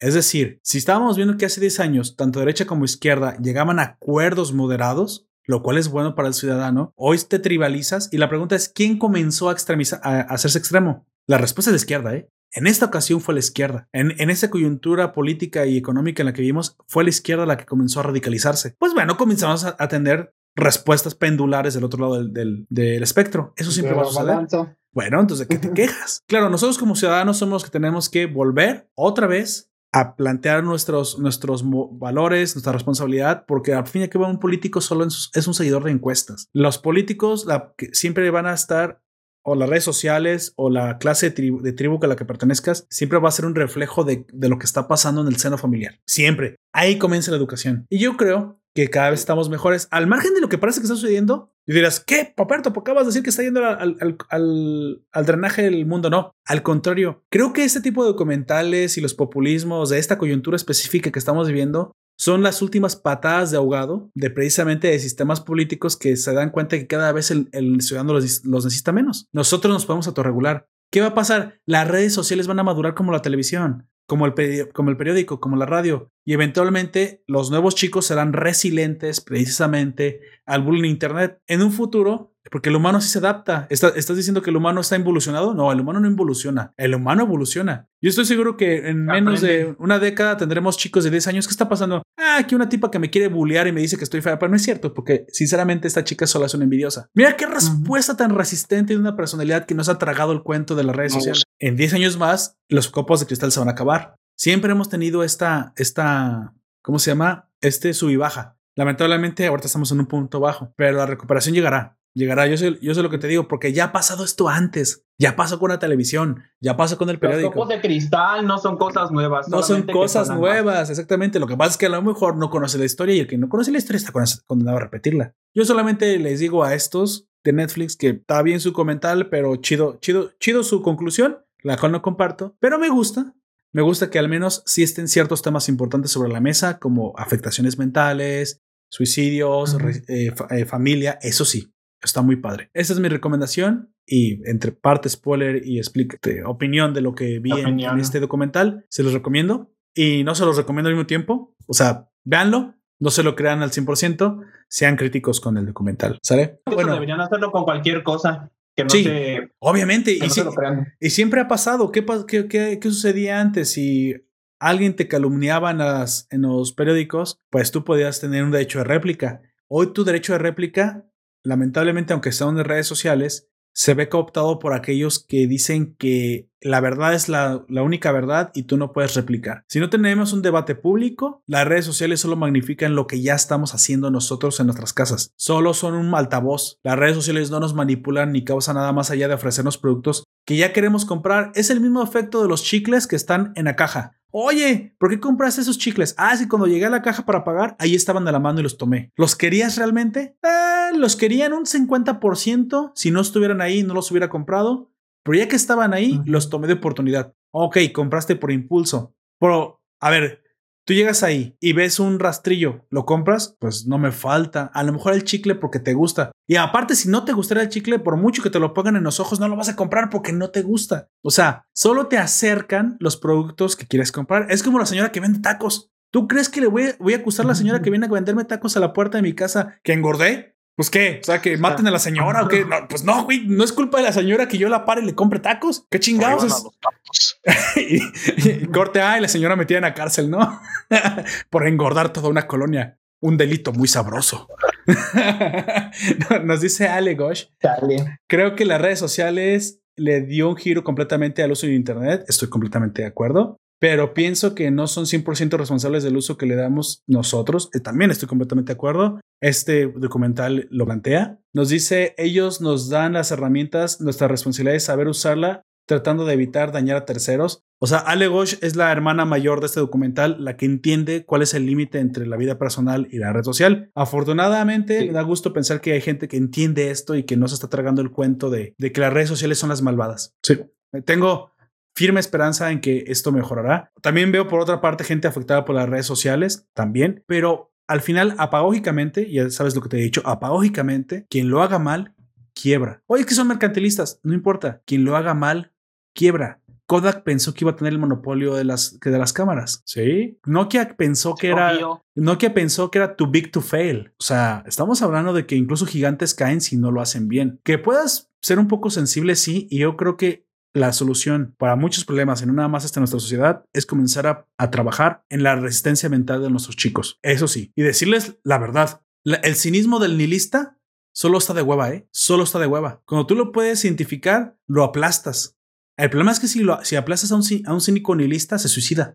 Ahí tenemos que tener mucho problema. Aunque tú, aunque tú seas resistente, o sea, tú sabes que le puedes contestar a un tóxico.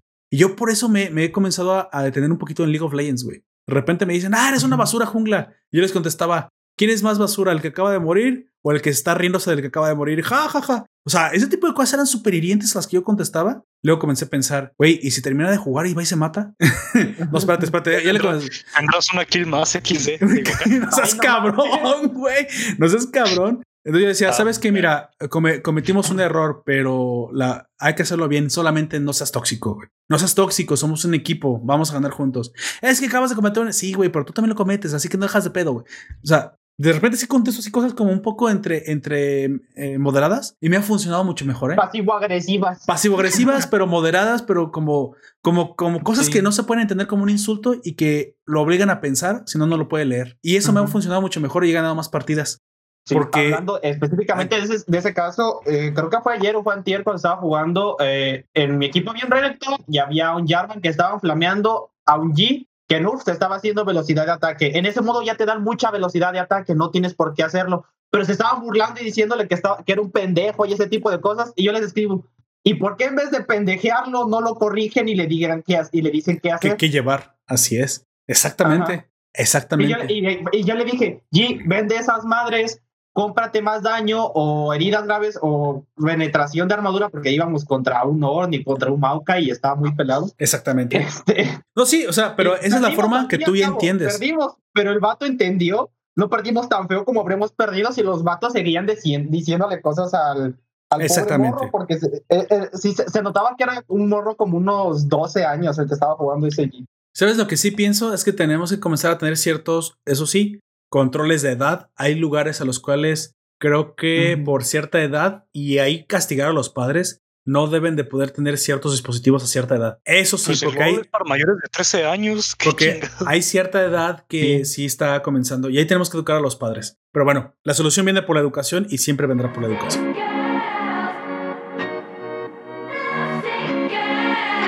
Antes de continuar, disfruta de la recomendación K-Pop del mes a cargo de nuestra ciudadana Bonnie Black Shooter.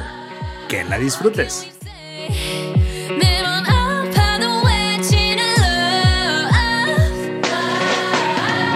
다치고 망가져도 나뭘 믿고 버티는 거야 어차피 떠나면 상처 조성인 채로 미워하게 될걸 끝장을 보기 전 끝낼 순 없어 이 아픔을 기다린 Got time.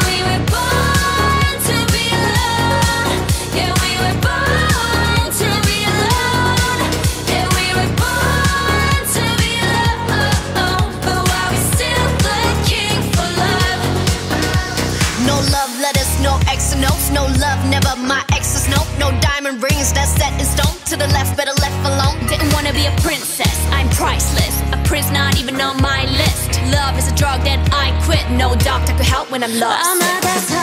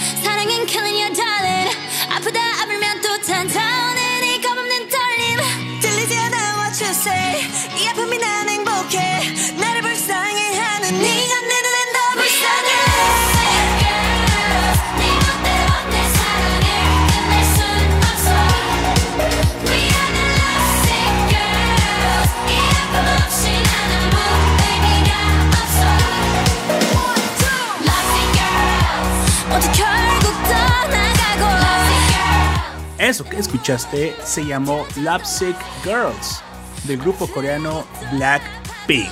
Continuamos. Mi reseña, por favor, amigo Jack. Vamos dándole avance a este podcast. Dígame usted, ¿Qué me trae, por favor? Algo menos crítico. Algo mucho, me- o- mucho menos crítico a lo que él dice. Sí, te- es un poco crítico en el tema del talento y de si deberías explotarlo, aunque tú no quieras, pero no tanto como el por qué las redes sociales. Mi recomendación este, se llama Bokutachi wa Benkyu ga Dekinai. Es un anime con monitas chinas y todo lo que conlleva. La tuya. Este, la traducción sería nosotros nunca aprenderemos, o nosotras, mejor dicho, porque se refiere a las chicas. Y en- es, son tres chicas. Una chica genio en el área lógica matemática, este, de que sin necesidad de que tú le hayas explicado nunca una fórmula, ella ya lo resolvió tres veces eh, mientras tú lo estás escribiendo, güey. Así de inteligente es esta, esta chica. Otra chica que es este, e- es la chica ma- lógica matemática se llama Rizu. Otra chica que es este, hablando de lo emocional y lo lingüístico, es una genio porque a veces no hace las tareas de, eh, de, de literatura, literatura que diga, y les hace 10 minutos antes de, de que empiece la clase y todo aquel que lea el- el- su ensayo, su pequeño ensayo, termina conmovido al punto de llorar, güey. A la madre. Es muy inteligente. Nueva, nueva waifu desbloqueada. Digo, No hubo wifi Eh, desbloqueada. esa, esta chica es Fumino. Y la tercera chica eh, es, no, es, no es un genio, eh, digamos, un poco convencer, sino que es súper atlética y le gusta mucho la natación. Ah, Y pero el problema, eh, todas tienen un problema. En el, en el caso de la chica que es muy buena en matemáticas, ella no quiere ser, eh, lo que ella quiere ser es psicóloga, no quiere utilizar Ah, su talento y ella quiere centrarse en otra área. En el área, eh, en el caso de la chica que, eh, que es Fumi, que es Fumino, que es la que es muy lista a la hora de hacer textos, claro. ella quiere ser astróloga y quiere eh, centrarse en las cosas que son este, lógicas y matemáticas. El problema Sí. estas chicas es que sus, sus calificaciones en las áreas a las que quieren dedicarse no pasa de un 3. Vaya. pero, O sea, oye, en, en todo lo demás sacan 10 en todo y, y son 3 en, las, en lo Un que tres. ellas quieren dedicarse. Vaya. Sí. pero oye, ¿era, ¿es astróloga o astrónoma? Porque es diferente. Astrónoma, perdón. Sí, perdón, Ah, me equivoqué. Ah, dime cómo le va a ir a Géminis en este. Géminis en el- este, Pegaso, la tercera Pegaso. Sí. La tercera chica que es este, la superatlética, lo- con lo que tiene problemas es con el idioma inglés. Ok, Y confirmo. ella, eh, para entrar a la, a la universidad que ella quiere, ese es el requisito principal, saber inglés fluido. Vaya. Y pues Mala luego suerte. Nos presentan, a- ajá, no, ah, nos presentan al verdadero protagonista. Estas, eh, estas son como las waifus que va a tener él, que se llama Yuiga, que es un chico mediocre en sus propias palabras. Yo soy un mediocre que se esfuerza por ser lo máximo, lo máximo posible. O sea, el vato eh, O sea, muestra como, como el resto de la humanidad, básicamente. Ajá. No, no es un genio como ellas tres, pero tiene muy buenas calificaciones, pero es porque se esfuerza mucho en ello Ya, ok. el, eh, la trama empieza a girar cuando este güey lo ponen eh, a enseñarle a la que es mala en matemáticas, literatura. Y a la que es buena en literatura, matemáticas, y a otra le empieza a enseñar inglés. O sea, para empezar a, A a fortalecer esos, ajá, fortalecer lo que ellas quieren estudiar. Y ellas le dicen que él es el quinto tutor en, en lo que llevan eh, estudiando, porque todos desisten porque le dicen mejor explota tu talento, pero ellas no quieren, es, ellas saben que tienen talento y que podrían explotarlo, pero ellas no quieren hacer eso porque ellas quieren, eh, en el caso de Fumino, ella quiere ser astrónoma porque su difunta madre y ella todo el tiempo veían estrellas y ella quería como encontrar una estrella que nadie más haya encontrado para el, eh, con su- ponerle el, el nombre de su madre creo, o de su padre. Eso sí no me acuerdo bien porque fue al principio de la serie. Ajá. Pero e- eso, como tienen sus motivos para querer dedicarse a esas áreas a las que no son muy buenas, pero aún así, este, la gente, eh, por, por ejemplo, la profesora Kirisu, que es la waifu de la mayoría que ve esta serie, La waifu. claro. es la que es la que les está les dice que desistan de eso para que explotar su talento. O Y sea, este tipo eh, Está demostrándote que, que la gente tiene cierta tendencia, pero que están como encaprichados con otra área que no se les da naturalmente, básicamente. algo así. Algo así, pero es que nunca nadie había intentado de verdad ayudarlas, güey. Nadie las había intentado Oh. ayudar, sino que estaban asumiendo que no debían ayudarlas y que mejor se dedicaran a lo que ya sabían. Hasta que llega este tipo eh, que se llama, se apellida Yuiga. Yuigal, este, como ella, él ve que ambas están tan determinadas y también sabe sus motivos del por, cual, el por los cuales son para eh, convertirse en profesionales en esas áreas, él Sí. también empieza a determinarse para ayudarlas a mejorar eso, era, que era algo que nunca nadie más había hecho. Mm, mm, ya, ya. Entonces, él es el protagonista básicamente de esta serie porque es el, el tutor de todas las waifus, todas Ajá, las waifiables. todas ellas. Eso es un harem, Sí. ¿estás de acuerdo? Sí, es un harem. Total- Totalmente es un harem. Bueno, de hecho no tanto, solamente con la chica lógica matemática y la nadadora, porque la otra es como la amiga que está ahí y que les quiere ayudar a una, pero si le ayuda a una se siente mal porque le está ayudando a esa y no a la Oh. otra, y está como en medio. Es como la Celestina. Celestina. ¿Y de qué, y de qué va, amigo? O sea, ¿cuál es el punto dramático? ¿Qué, qué es lo que comienza a suceder en esta, en esta serie? Que las chicas empiezan a mejorar en lo que no antes nadie las había querido ayudar. Oh, oh, ok. Y obviamente, ¿hay buena. algún, ¿hay algún interés romántico que comienza a desarrollarse? A ver, cuenta. Sí. eh, sobre todo eh, Rizu, que es la lógica matemática, Mm. este, empieza Lógico. a enamorarse de, este, del protagonista y la chica eh, nadadora lo conoce desde la secundaria. De hecho, ella empieza a nadar por él porque le dice que es muy buena, que es muy rápida, aunque haya perdido un torneo. Un torneo. Ella debería de seguir esforzándose porque él es a lo que se dedica. El vato es pobre, su papá se murió hace mucho tiempo, tiene que cuidar a cuatro hermanitos y su mamá trabaja todo el día. Y el O sea, de mexicano. eh, vive, eh, sí, es un, me- es, es un mexicano, es un japonés con espíritu mexicano, por así decirlo, en el cual es- él, él se tiene que, aunque él sienta que no es la gran cosa, él se tiene que esfor- estar esforzando para poder sobresalir. Ah, es mexicano, amigo, es mexicano, es un mi- inmigrante Ajá. mexicano, obviamente. es un inmigrante mexicano. Pero eso en consecuencia, eh, él lo que tenía pensado es solamente estudiar para ayudar a su familia en lo más, lo más rápido posible para que salgan de esa situación. Pero al estar ayudando a estas chicas, se empieza como de autodescubrir de que es que, de que sí tiene talento, porque él decía que eh, se, dice mediocre porque él piensa que no tiene ningún talento, pero su talento es el que él ve, el cómo ayudar a las personas a mejorar en lo que no pueden. Eh. Y termina eh, como teniendo la, in- los indicios, porque no, eh, te da como, todavía falta la tercera temporada, de que el vato va a empezar a ser ¿Qué- maestro. ¿Qué fue lo que más te gustó, amigo? ¿Qué es lo que le recomendaría? ¿Por qué se lo recomendarías a la, a la, a la perrada? A los oyentes, ¿por qué, Ah. qué fue lo que más te gustó que dices? Aparte de, obviamente, de las wifiables, porque es un harem, clásico harem. ¿Qué es, eh, Ujú. ¿qué es el, el, el extra que te aporta esta, esta We Never Learn serie? El apoyo que el chico le da a las, chica, a las chicas en general en lo que ellas aman. Porque, bueno, en lo personal, a mí nunca se me apoyó en este, más Ya, allá de lo, como decir, haz lo que quieras, eh, pero tienes que hacer esto. Es como de...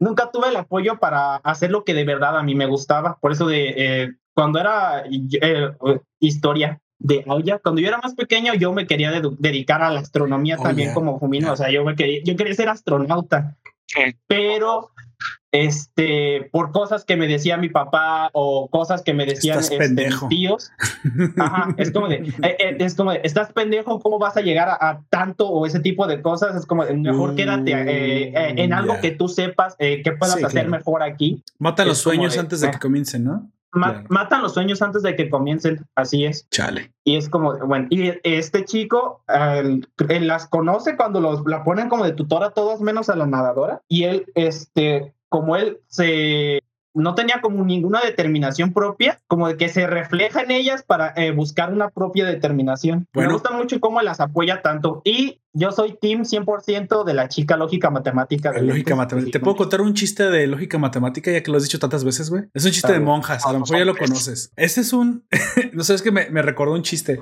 Este es un chiste de dos monjas. Era una monja matemática y era una monja lógica, güey. Una vez salen del convento, van a hacer las compras al, supermercado y vienen por la calle caminando. De pronto un hombre con fachas de violador las comienza a seguir porque pues no sé por qué fachas de violador, ah, pero delincuente, digamos de maloso. Pero ellas asumen que las quiere el violador. Esta vez sí era un violador, eh, en este chiste se vio un violador. Entonces uno de verdad no, no que se imaginen las, las feminazis. Entonces va- van caminando y dice, hermana lógica, Dígame, hermana matemática, hay un señor que nos ha venido siguiendo los últimos 13.5 eh, minutos a um, 30 kilómetros por hora, o no sé, a 15 pasos de distancia. Creo que nos viene siguiendo. ¿Y, qué hace- y, y, no sabemos qué, y no sé qué debemos hacer.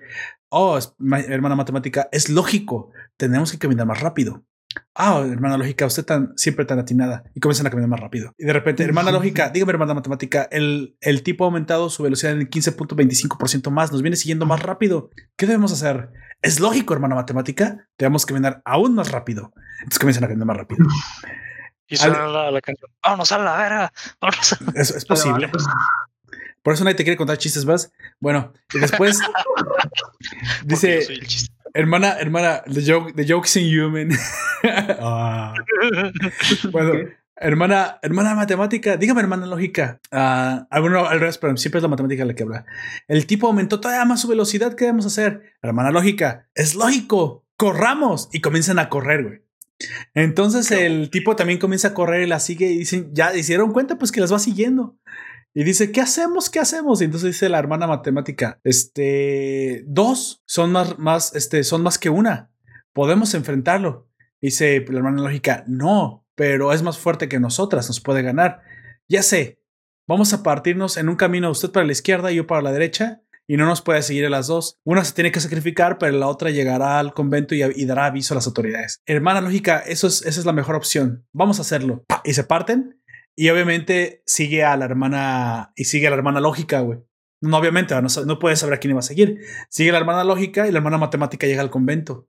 Y llega y pues llega con la madre superior, madre superior, madre superior, y le cuenta todo lo que pasó. Y, y bueno, ya cuando van a llamar a la policía, llega en chinga la, la hermana lógica atrás y se quedan pensando, hermana lógica, ¿qué pasó? ¿No, ¿No lo siguió el tipo? Sí, sí me siguió. ¿Y qué pasó? Pues lógicamente eh, me alcanzó porque pues es, corría más rápido que yo. Un, un, un, un momento, en algún momento pues me, me dio alcance. Dice, ¿y qué sucedió? Pues lo que es lógico, me pidió que este, me levantara el, el hábito. Oh, y todas las hermanas así rojas, rojas, rojas, güey, esperando que pase. Un- un- un- unas como con cara de satisfacción sexual, unas muy raro, güey. Esas hermanas como que tenían mucho tiempo reprimidas ahí dentro. Entonces, eh, dice la hermana matemática y la, y la madre superiora. ¿Y después qué pasó? Pues lo que es lógico. Se bajó los pantalones y se sacó la pilinga. ¿Qué? Oh, se desmayaron dos hermanas, güey. El, el, el, jardi- el jardinero, el jardinero se, mejor se fue de ahí, güey, porque también estaba escuchando el chismoso. Y la hermana matemática no lo podía creer, güey. Le dice, y al final, ¿qué sucedió, hermana lógica? Pues que no es lógico, hermana matemática. Un tipo con los pantalones abajo corre más lento que una monja con el hábito levantado. Vaya. Escapó. Ay, no. ¿Qué, incómodo será, eh, eh, ¿Qué tan incómodo será correr con un hábito? A- a- No abajo sé. sí, pero levantado, pues imagínate, es como levantarte una falda. Levantado, sí, levantado vas más rápido, obviamente, Sí, pero claro con el sí. hábito hacia abajo. ¿Te acuerdas que la India María siempre le corría con las enaguas alzadas? Las, las enaguas para correr. Sí, claro, no, iba en chinga la India María.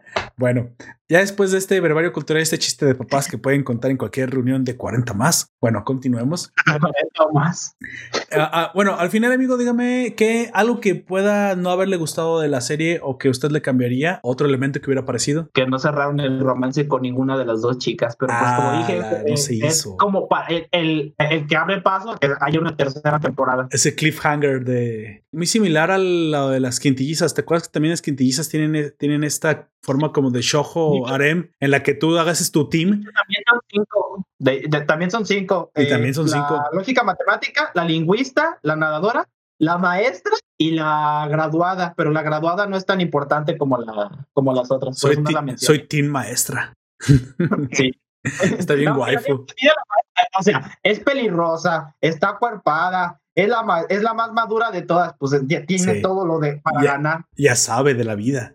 Bueno, Entonces- nueva campeona de LOL. Qué chingados.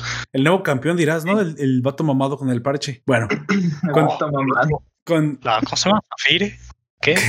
La morra. Continúa. Va a ir barato. El Camino Algo- Rosa es ¿Algo último quieras añadirle a tu reseña, amigos? Para, no para pasar a la de Dead Wolf. Ah, está divertido y de repente eh, a, a ti por en, en situaciones bastante complicadas, pero sí, de todas maneras está entretenido. Bueno, ahí lo Sí, tienen. no, We Never Learn se llama. ¿En qué plataforma los pueden, la pueden En encontrar? Cough, cough. Cough Cough, ok. O sea, en su plataforma donde la encuentren de confianza. Com, punto, ¿qué? coughcough.com. 真っ暗闇にパッとねひらめくような出会いゼロから Bueno, amigo Dead Wolf, dígame usted ahora, ¿qué me trae? Muy buena raza y hoy les traigo esta serie llamada Nación Z, eh, distribuida en Netflix y por la cadena de televisión Sci-Fi. Es como la... ¿Qué no, es? no tan ¿Qué es una típica- Nación Z, amigo? Es la película esta donde sale Brad Pitt. Es Guerra Mundial Z, güey. Ah, bueno, se parecen, amigo. Guerra Mundial Z, Nación Z, Nación Poperto, Nación Poperto Z, güey. Todo puede ser eso. Pues bueno, ¿de qué va? Es la típica historia surrealista del apocalipsis zombie que todo pasa en Estados Unidos. Siempre todo pasa allá. Siempre pasa ahí, amigo, así es. Siempre pasa allá. Ah, es cierto, esta sí, esta sí hubo escenas grabadas en México, ahora que me acuerdo. En fin. No es México. Ah, sí, eso, eso lo diremos. Nos estamos muriendo de hambre, pero no es para tanto, amigo. No, no. Pues yo qué, yo, yo no la grabé. Pues bueno, no es como la típica serie esa de que hay un grupo de supervivientes y buscan sobrevivir, sea como sea, sin, sin rumbo fijo. Sí, igual que Claro. te estoy hablando a ti. Sin rumbo. Aquí empieza con, con la idea de una vacuna. Una, una doctora elige a unos prisioneros de, bueno, unos prisioneros, ya se sabe que es de cárcel. Sí, claro. Para experimentar, ¿no? En ellos, clásico. para experimentar y in- eh, inyectarles una como el prototipo, como la primera prueba de una vacuna anti- contra el virus zombie. Uno se muere y se convierte en zombie, pero el otro no, se hace inmune. Entonces la misión es llevar a este tipo que se llama Morphy hasta. California. Están en La video Morphy. El que no se muere. así es. ¿Porque era inmune o porque, porque no se murió? Por la, por la vacuna que le, que le pusieron al principio, que fue Oh. obligatorio. O sea, lo obligaron de- delibera- deliberadamente. Sí, sí, nunca salió de la chingada. sí. O sea, esto me recuerda mucho a, a Soy Leyenda, que recuerdas que hizo varias pruebas y que solamente uno generó los anticuerpos adecuados. Ah, en, sí, es- mon. en este caso, Morphy es el santo grial, es el que tiene los Así anticuerpos. Oh, El salvador de la humanidad, El como, como la humanidad. dice él mismo la serie, mucha todo el rato. Soy Ya- el salvador de la humanidad. y los protagonistas, Ay, me no. imagino que son un grupo de sobrevivientes. Sí, este es un grupo de so- sobrevivientes que estaban bien tranquilos ahí en su campamento, todo, todo guay, todo chido, todo bien, todo, todo correcto, yo que me alegro. Y pues les llegó un vato militar y dijo, no, pues tenemos que llevar a este hombre hasta California, pero estamos en Nueva York, me vale madre, La tenemos madre. que llevar. Todo el país. Sí, todo el país. Es de lado a lado, madre. lado a lado, 15 mil kilómetros y no sé qué. Y pues ya, le empiezan a llevar, ¿no? Y dice, bueno, te agarran una camioneta y se van tantos. Pues ya, se empiezan a ir y, des- y dicen, ¿por qué? Su- ¿Por qué supongo que toda la llevar?" serie se, se enfoca en las peripecias que les pasa por el camino a, todo, a esos chicos. Ah, la, la primera parte sí, porque ya después como que se empiezan a, a- ahí sí ya empiezan a vagar por el mundo. Tampoco la es que madre. la haya terminado de ver. Aún me falta como la, la mitad o menos de la mitad, más o menos. En Sí, claro. Dicen, no, pues eh, mi sangre tiene anticuerpos para poder generar la vacuna, ya así ya la versión final de la vacuna para poder erradicar el virus, claro. porque tiene una vacuna temporal que al final, después con el tiempo pierde efecto y se terminan convirtiendo en zombies de todas formas. Uh, Pero él tiene, él por su sangre sí tiene la... La mera chida. para- ajá, la mera chida. Pues ya, así no, se van muriendo gente, se va llegando gente. Este grupo de, de so- sobrevivientes es guía, guiado por todo su trayecto por un vato en la en una central de comunicaciones o no sé qué en, en el Polo Norte, llamado Ciudadano Z, que era un hacker acá bien cabrón. Iba a ser sentenciado a muerte, pero le dijeron te retiramos los cargos y te unes a nosotros. Típico, no, ¿no? pues que Simón, Simón, así. O sea, chido, ahora soy hacker para, para el gobierno estadounidense. Y, y él los guía, ¿cómo, ¿cómo es que llegaron a contactarlo? ¿Es militar también? ¿Guía al otro militar? Mm, sí, los, guía- los lidera la ten- una teniente, Roberta Warren. Ella era, pues sí, era militar. Y De hecho, había varios militares en el grupo y ellos lo los lideraban, además de que estaba, lo encontrabas en cualquier frecuencia, este tipo Ciudadano Z, lo, en cualquier radio lo puedes contactar, Sí. pues así, ¿no?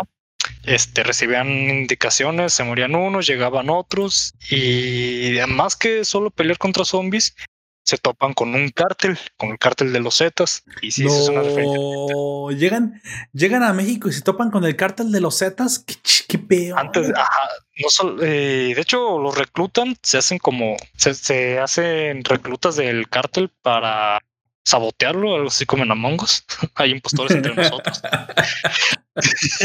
Chale. Pues ya, ya tiene el problema de los zombies, tiene el problema de los. Cuéntame, de cuéntame de los lugares que van visitando. O sea, normalmente eh, la, la índole de sus lugares o de las dificultades, me imagino que cada, en cada estación, en cada momento, pues es un paso más allá para alcanzar su destino en, en Los Ángeles, ¿no? Como tú me acabas de decir. Sí, Pero, ciertamente. Pecu- ¿qué peculiaridades tiene? Yo recuerdo, porque la vi hace mucho, que sí tenía un cierto tinte un poco eh, cínico. O sea, era entre parte seria, pero tenía mucha comedia metida en medio de la serie. O al menos a mí me daba mucha risa, ¿no? Hay muchas cosas que pasaban ahí que no eran, no, no se lo tomaba tan en serio como Guerra Mundial Z, que sí es completamente seria. Tú puedes Ajá. ver este, la película y ves que todo se trata de la infección y todo eso. Esta no, de, de repente tenía sus desviaciones cómicas y cosas inverosímiles que pasaban en la serie. Sí, por ejemplo, hay una parte en la que llegan como a un refugio de, de puras mujeres. Sí. En la Ah, ok. Una, una, Oh, una sí. civilización de puras mujeres. Ok. Ajá. Puras amazonas. algo así, no aceptaban hombres. ah, qué curioso. Ya Mis- sé.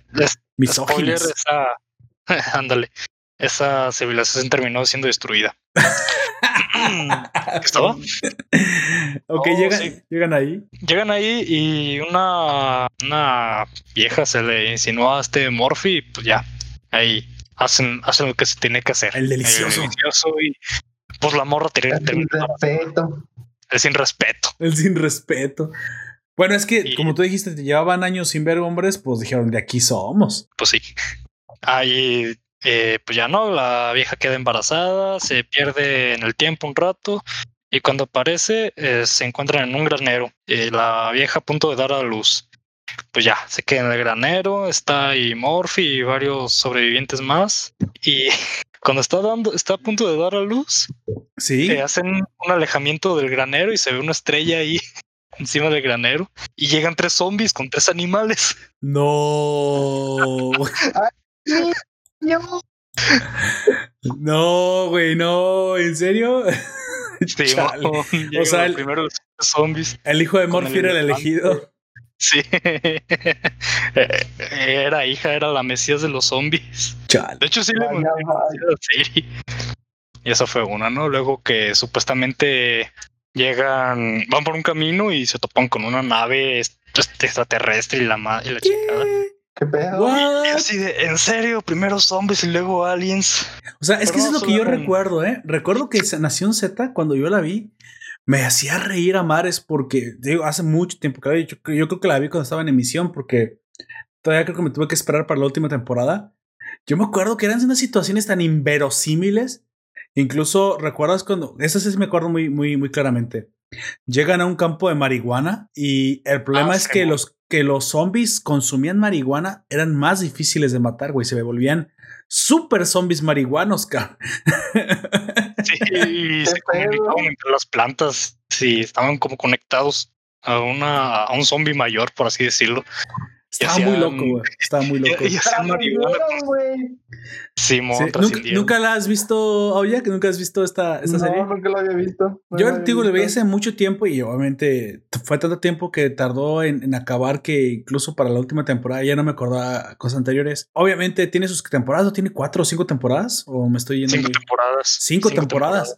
Ya para la quinta ya no me acordaba muy bien de lo que había pasado, pero sí que estas situaciones, había partes serias, eso sí, había partes serias, pero había partes que todo el tiempo eran cosas inverosímiles y era un humor más como satírico. No, no, era un uh, humor involuntario. No querían, o sea, no te estaban, uh, no, no estaban siendo payasos, no te querían hacer reír. Comedia involuntaria. Era con pura comedia involuntaria hasta que me encanta. Porque te digo, cuando llegaban y veías a los zombies verdes por la marihuana y luego se daban cuenta que eran super zombies, decías, güey, son, son, ¿cómo les llamaban? ¿Te acuerdas? Les, les daban un nombre específico. Sí, les, les decían fitozombies. Ah, fitozombies, güey. Estaban todos verdes, güey, por, por la marihuana. Ah, luego la marihuana era una marihuana que había absorbido el, el virus zombie y era Sí, marihuana. Las, las fertilizaban con carne de zombie. Sí, güey. Como, como Ah, en Seven. Days. ¿Cómo, se- llamaba? Oye, como en Seven Days to Die, ahí también fertilizas con carne de zombie. Sí, de hecho, si, te- si ves la serie y juegas Seven Days to Die al mismo tiempo, dices, ay, no sé si estoy viendo la serie del juego o estoy jugando el juego de la El serie. juego de la serie, sí. Porque incluso tienen armas muy parecidas. Bueno, eso es evidente, ¿no? Pero el caso, por ejemplo, el caso muy específico de en Seven Days to Die, en Seven Days to Die hay zombies irradiados, zombies radioactivos. Es cierto, es cierto. Y también en la serie. En la serie también hay zombies Se ven iguales. Se ven Yo creo que ahí sí fue una inspiración de la serie, ¿eh? porque creo que la serie fue primero. Sí, la serie fue prim- antes que el primero. juego. Pero aquí, aquí yo te pregunto, eh, durante todo este, este viaje tenemos algunos personajes entrañables. Cuéntame un poco de ellos. ¿Cuál fue tu- tus personajes favoritos y, y por qué te gustan? Mis personajes favoritos, eh, los principales fueron uno que le dices, bueno, se llama Mil, todos le dicen 10K, supongo 10K. que para abreviar. 10K, 10K, el mejor francotirador de, Oh, ¿cómo se es de cierto. toda la serie. Ya me acordé por qué era 10K. Era porque quería matar 10.000 zombies, ¿no? Y algo así. Es correcto. 10.000 zombies. 10.000 zombies a la madre con ese güey. Güey, a mi- ah, como a la segunda temporada ya llevabas, ¿qué? 5.000, 6.000 zombies. Iba rápido. "What? Iba ¿Qué rápido. pedo? Era bastante rápido y era el mejor francotirador de toda la serie. Y aparte era, era bien chido, así como de, ah, Simón, Eh, sí, Apocalipsis zombie, ah, Simón, como sea. era muy carismático. Sí, ¿Por, qué era un tanta- personaje. ¿Por qué utiliza tanto el pronombre era? Porque se muere. Mm, Spoiler. espero que no. Ah, yo, no, yo no spoileré eso porque creo que no lo sé tampoco, no me acuerdo bien. Tampoco Pero he terminado. yo no recuerdo que se muriera. Lo que pasa es que que en algún momento la serie No en algún momento la serie sí alcanza los 10.000, ¿eh? Creo que sí los alcanza. Ah, y dice, Sí. ¿y cómo te vas a llamar ahora? Creo no, es- me lo- a lo mejor me lo estoy inventando. Simón, no, no, ¿qué? ¿James? Sí, No me acuerdo por qué le preguntan y cuando llegas, ah, porque le dice otro personaje también emblemático que se llama Doc, un psicólogo, es creo que era. cierto, Doc. Ese tipo era, era, era- también es bien chido. Era como Mate. Ah, sí, ¿Te acuerdas de en Cars? Que Mate es como que un tipo bien alivianado. Y de hecho es el que más le entraba a la marihuana a ese doctor. Era un, Sí, era un viejito ya bien marihuano. marihuana Ya y oxicodona era lo que más utilizaba en la serie. Oxicodona, sí es cierto. Oxicodona. Y luego le pregunta a 10K, y cuando mates 10 mil, ¿cómo te vas a llamar? ¿20 mil? Y 10K le dice, no, me voy a llamar de otra forma, pero no me acuerdo qué nombre le dice. Creo que le dice su nombre, ¿no? James. Así normal. James. sí, su ¿no? nombre. James creo que era Pepe. Cuenta- cuéntame más acerca de este, de este encuentro con los narcotraficantes mexicanos.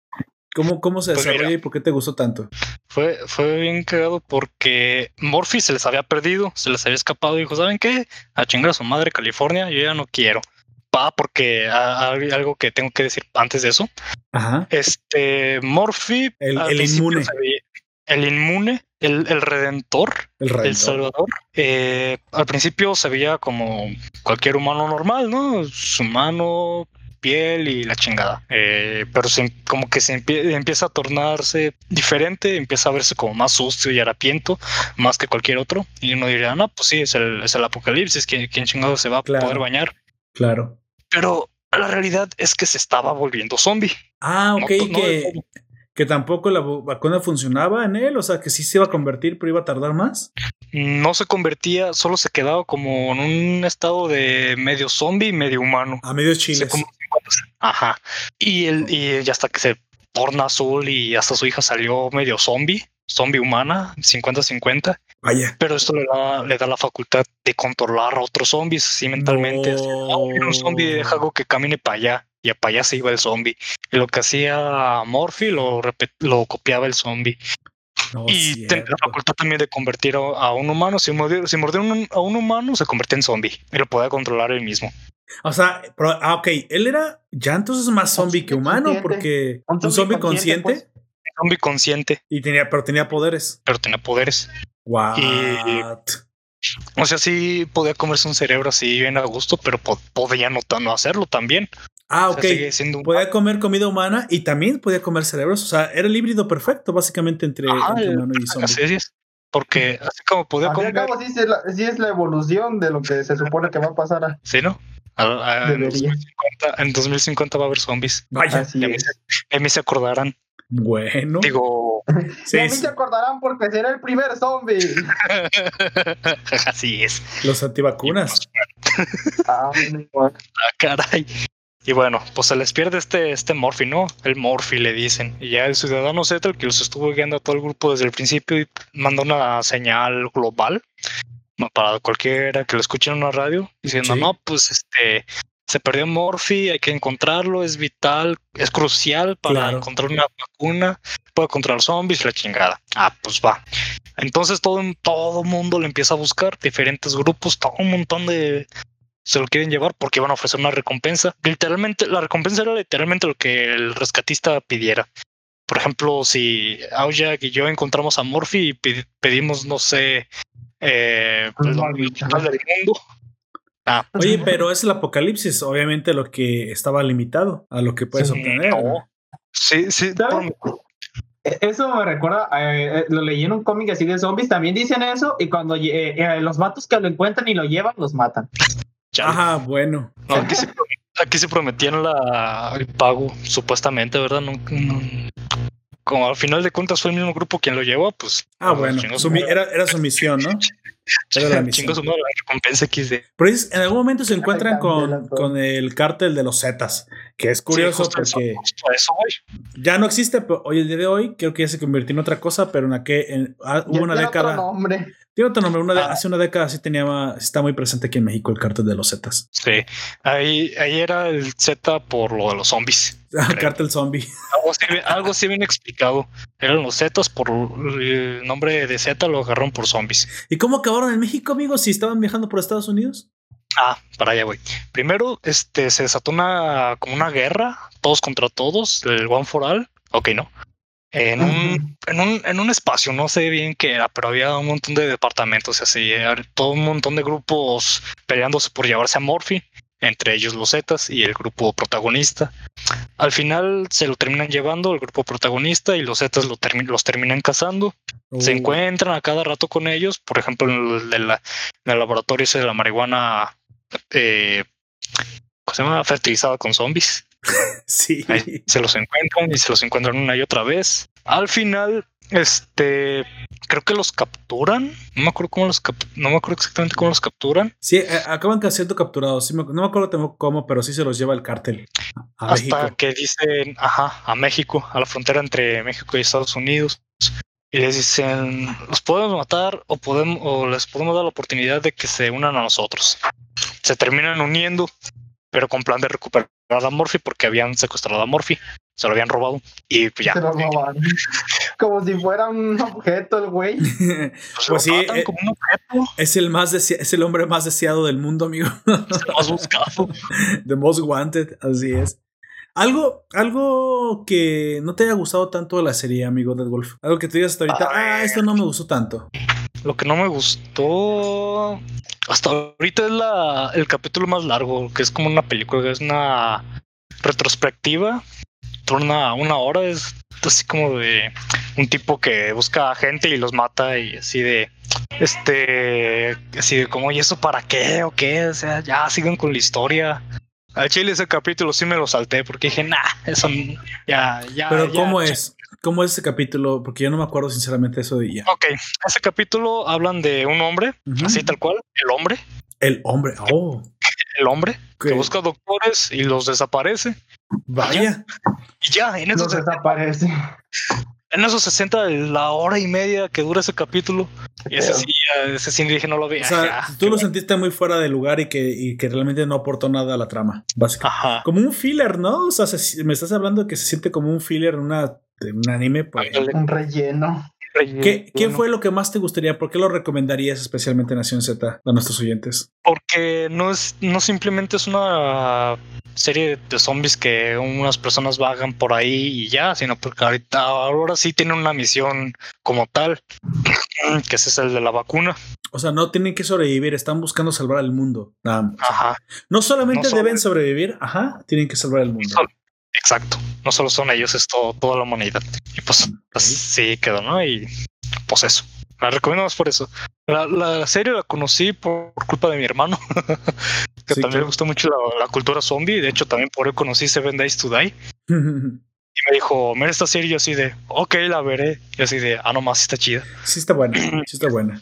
Está en Netflix y pues, está, está ahí lista para verse. De Pa' hecho, yo quiero decir, yo quiero decir nada más agregar un último comentario a tu reseña que entre Nación Z y Walking Dead, si bien Nación Z no tiene eh, los, los, el de repente el drama que, que ves en Walking Dead y que es súper, al menos las primeras dos temporadas que son muy buenas, y después sabemos todos que Walking Dead se va volviendo un poco, un poco entre comillas, ¿ah? pues va haciendo bastante larga, muy a la, muy a la Lost, algo que pagó caro, a algo que pagó muy caro Walking Dead. Nación Z, si bien tiene bajones y subidas, yo recuerdo que al menos se mantuvo durante todo el tiempo esta. Ya la última temporada, estoy seguro que ya como ya la querían cerrar, está muy, muy extraña, muy inverosímil, no tiene nada que ver con lo que comenzó siendo, pero su misión es ser cínico, sarcástico, dar risa, ser inverosímil todo el tiempo eh, un poco surreal. Eso se mantiene como el espíritu vivo de la serie. Ahora sí, interés más, trama menos, mm, más los dramas suceden a lo largo de toda la serie, sobre todo cuando tienen varias temporadas. Pero yo quiero decir que yo recuerdo que la sentí más constante. Yo que ya terminará cinco, pero tú que vas, creo que apenas en la segunda, eh, más o menos lo estás viendo. O sea, no baja, no sube. O sea, tú dijeras, ¿cuál es la mejor temporada? No es difícil decir cuál es la mejor temporada. Mejor te puedo decir qué series, qué, qué eventos son, destacan sobre otros, como el, el evento de los narcotraficantes. Yo lo amé. Me encantó el- la visita a México. Yo me acuerdo que estaba buena. Pero de repente tiene otros eventos más bajos, otros eventos mejores. La visita, por ejemplo, me acuerdo del harem de las mujeres, el que tú dices al, a la, a la ciudad de mujeres estuvo muy cagada también porque tenían un oso ahí amarrado y me acordé de zombie. Pero No, y ahora que me acuerdo, me acuerdo del pinche oso bien, bien falso. sí, era un zombie. que estaba. Pero eso era hasta lo gracioso que el, que, que el, osi- el oso zombie se veía chafa. Entonces, Ajá, sí tiene. una calcamonía. Creo que incluso en algún momento hicieron. eh, tú no lo has visto todavía. Creo que hacen una referencia a Mad Max. Pelean sobre coches. O sea, ya me, acordé. Hay una que referencia sí. a Mad Max. Entonces, la serie se mantiene vigente durante todas las temporadas, durante todos los capítulos, con eventos, algunos buenos, otros mejores. Y es, creo que es el- ese es el fuerte de Nación Z, o al menos lo que a mí me gustó en su momento. ¿Se Lo- vale la pena ver las cinco temporadas? Yo creo que sí. Yo creo Sí. que sí, es muy bueno. Sí. No es como te digo, como Walking Dead que inicia muy bien. Eso sí, nadie se lo puede quitar. eh, arranca una, una primera temporada muy buena Muy buena. y la se va segunda cayendo. Y se van cayendo conforme avanzan. Se ¿no? desinfla. Se desinfla, básicamente. Pues bueno, amigo, un Todo último comentario a los, a los, a los eh, oyentes para poder avanzar con Don Comics. que si le que si le gustan los zombies, Nación Z les va a gustar. Así es, Nación Z en Nación. XD. Jaja, sí. ¿Qué fue primero? Qué El huevo. El huevo o el zombie, güey. El huevo del zombie. El huevo huevo del zombie. Pues bueno, ya lo escucharon. Una gran serie. Esa sí, la, la, yo la he visto y la. Ah, ya me acordé. ¿Quién es el, el Ciudadano Z? Es este un actor también que ha salido mucho en películas, pero ya no me acuerdo en cuentas, pero, pero siempre sale como de hacker, siempre sale. Es un muy buen actor Mm. también. Y luego él tiene en las últimas temporadas una des- un desarrollo personal, ¿eh? En las primeras no, pero ya después él también tiene problemas porque el donde está es en el Polo Norte y está y él piensa que está solo porque han de saber que los zombies no llegan al frío. Los zombies comienzan a tener problemas con el frío. El problema es que eh, creo que meten un poco lo del calentamiento global por la por las ya- ya- lo que pasa es que las las eh, nucleares quedaron creo que abandonadas, ¿no? Y algunas explotaron por la radiación. Sí, de hecho, también les toca arreglar una, una planta. Sí, una planta nuclear y eso hace que en el norte se calienten las cosas y a él le empiezan a, a llegar zombies que antes no llegaban, porque se calienta el norte también. Creo que eso pasa en las últimas temporadas, pero está muy, está muy bueno.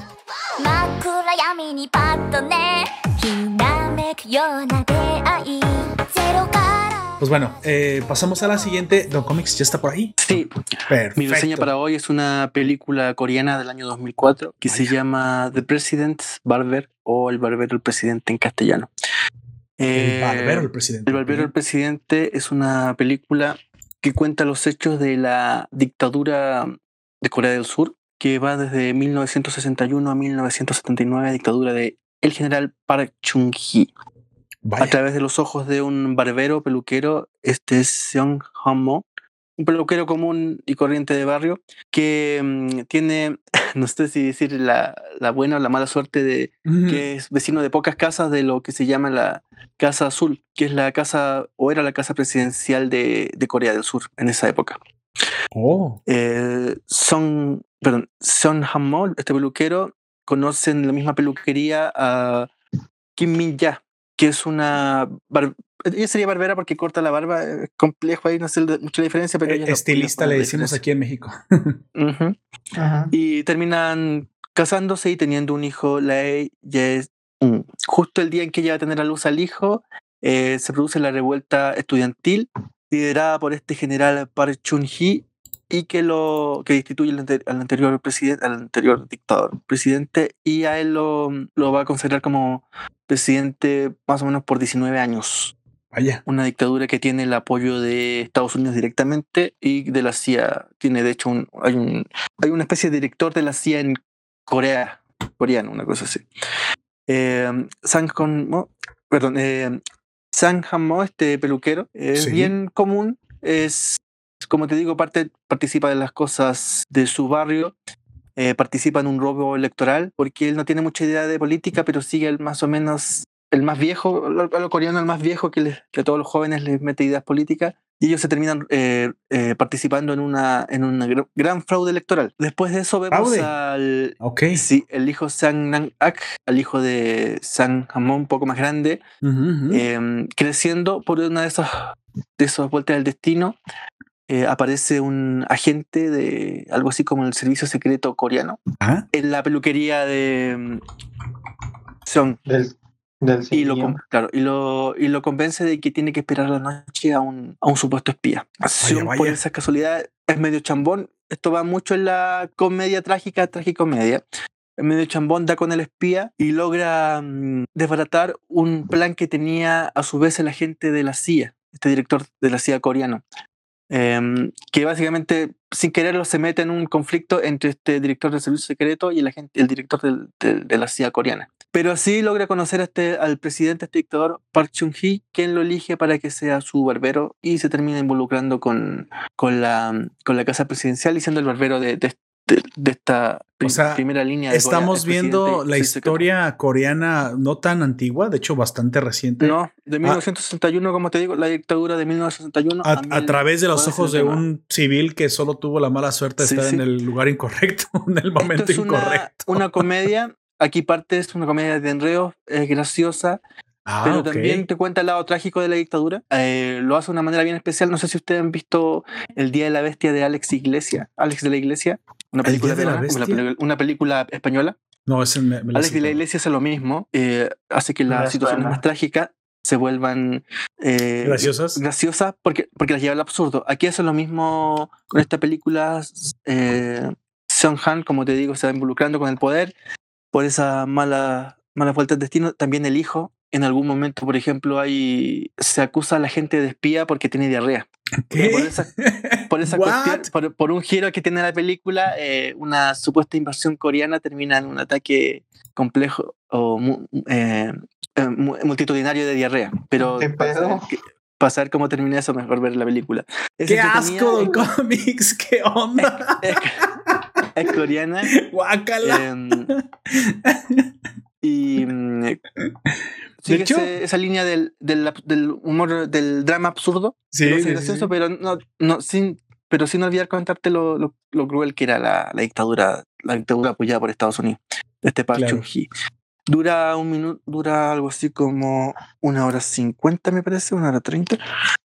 También termina con Casi una vuelta de, de- de realismo mágico. Realismo mágico, Eso. claro. Sí, sí.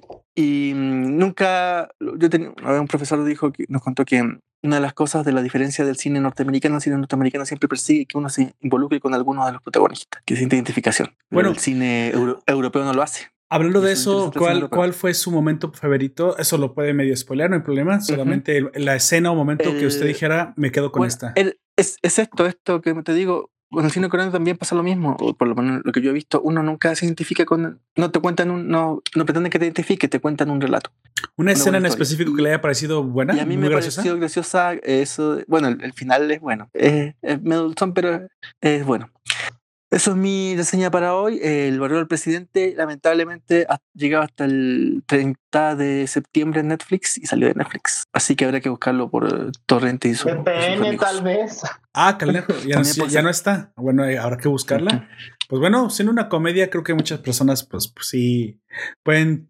Es que es algo político, pero contado otra vez, pues, de un, de un, de una, de un drama come- eh, y comedia bien establecido.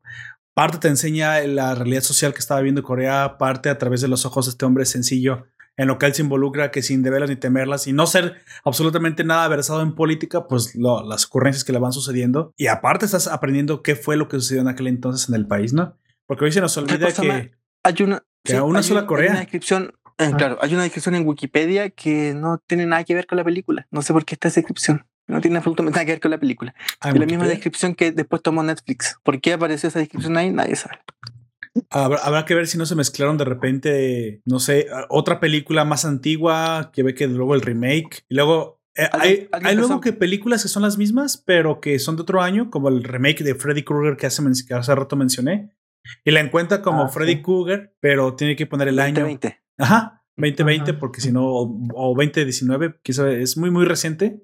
De hecho, la, una de las chicas que 2018, aparecen. creo, Una, de las chicas que aparecen es quien era Laurel, Laurel la, la novia de Oliver Queen en el Arrowverse. ¿Se acuerdan de esta flaca? Esa chica Ah, fla- sí. flaca. Ella sale ahí. Es la actriz más reconocible porque dije, ah, mira, pues esa es la. Esa es, esa es Canario, Canario Negro, ¿no? Canario, Black Canary. Ahí en, el, en la serie y acá aparece en la de Freddy Krueger.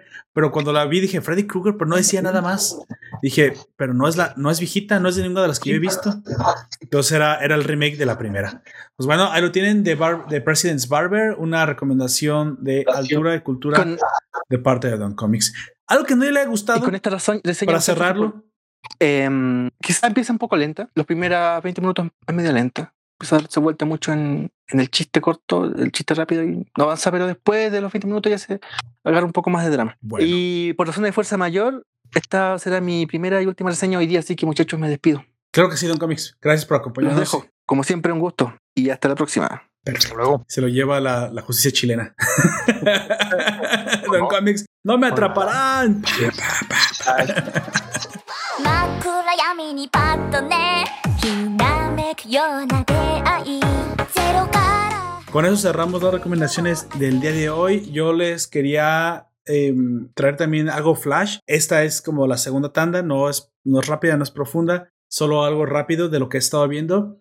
Ya había visto que iban a aparecer las guerreras mágicas en Prime Video, que la iba a traer la plataforma de Amazon como y con el doblaje original. No es secreto para nadie que a mí me encantan las guerreras mágicas, cada vez que puedo las menciono, porque me gustan mucho. Fue, yo creo que las primera, el primer shonen shoujo bueno, ni era shoujo, mejor el primer shonen con chicas, porque eso es lo que es un shonen con chicas, que es si se cae con y luego son chicas mágicas, pero no tan al uso, porque son más guerreras. Luego las mismas Clamp, porque ese Clamp ha dicho que no es no son chicas mágicas, pero obviamente son chicas mágicas porque se transforman. Cuestión es que todo está todo combinado. Tiene mechas, tiene chicas mágicas y es un Isekai, güey. Todo en el mismo paquete. Dices, ¿cómo es que mezclas todo eso tan extraño? Bueno, Qué buena, qué buena fórmula. las guerreras mágicas lo logran. Y hoy comencé en la mañana a ver unos capítulos. Obviamente, eh, la nostalgia hace que recordaras de forma diferente las cosas. De repente dije, hoy no envejeció tan bien en estas cosas, pero en otro tiene, tiene animación que al día de hoy está mejor cuidada que muchos animes comerciales de hoy. ¿eh? Tiene una construcción de personajes que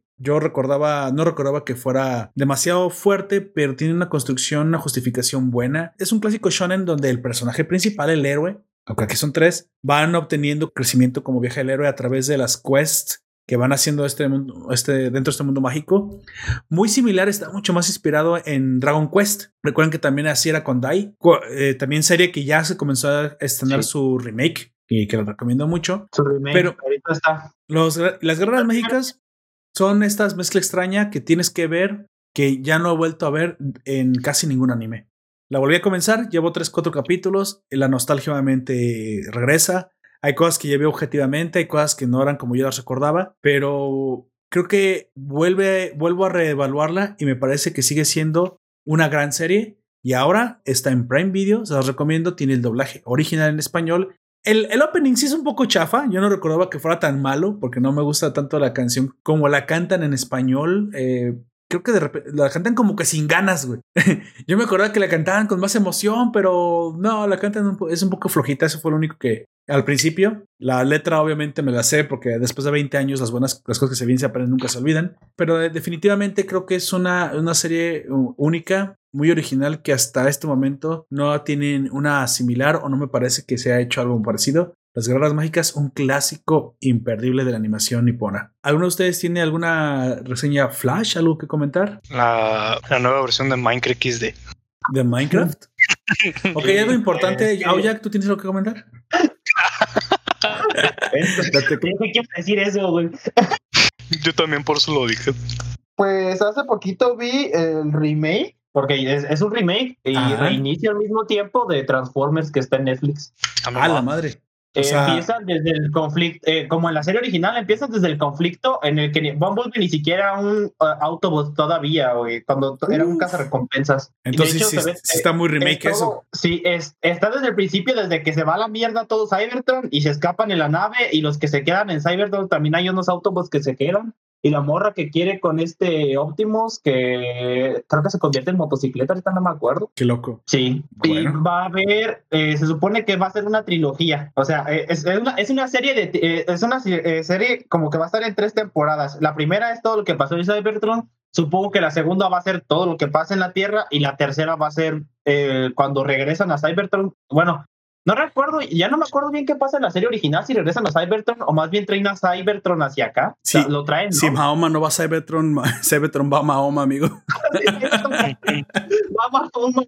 Sí, lo- como que tratan de fusionar a la Tierra con Cybertron y supongo que eso va a ser lo que culmina, porque es con lo que termina la. Ya, ya comienza Beast Wars, yo creo. Se supone. Fui a investigar lo que tú me dijiste de que eran los mismos. No, amigo, creo- ahí, ahí creo que sí te confundiste. Beast Wars o Beast Machines, ya cuando lo fui a investigar, es el futuro, el Sí. futuro de lo que sucede. Todo, toda la pelea con los, con los Autobots y los, y los, no, Decepticones deriva en que se extinguen mutuamente. Cybertron queda deshabitado, se acaba la vida. Algunas cápsulas comenzaron a escapar y son los, este, los Optimus Prime modernos y el Megatron moderno. Y eh, parece ser que su, maqui- su maquinaria evoluciona para poder sobrevivir en este planeta que es la Tierra, llena de Energon, creada por los entes superiores. Aquí parece que son los mismos creadores de Cybertron. Parece que Cybertron no es un planeta Sí.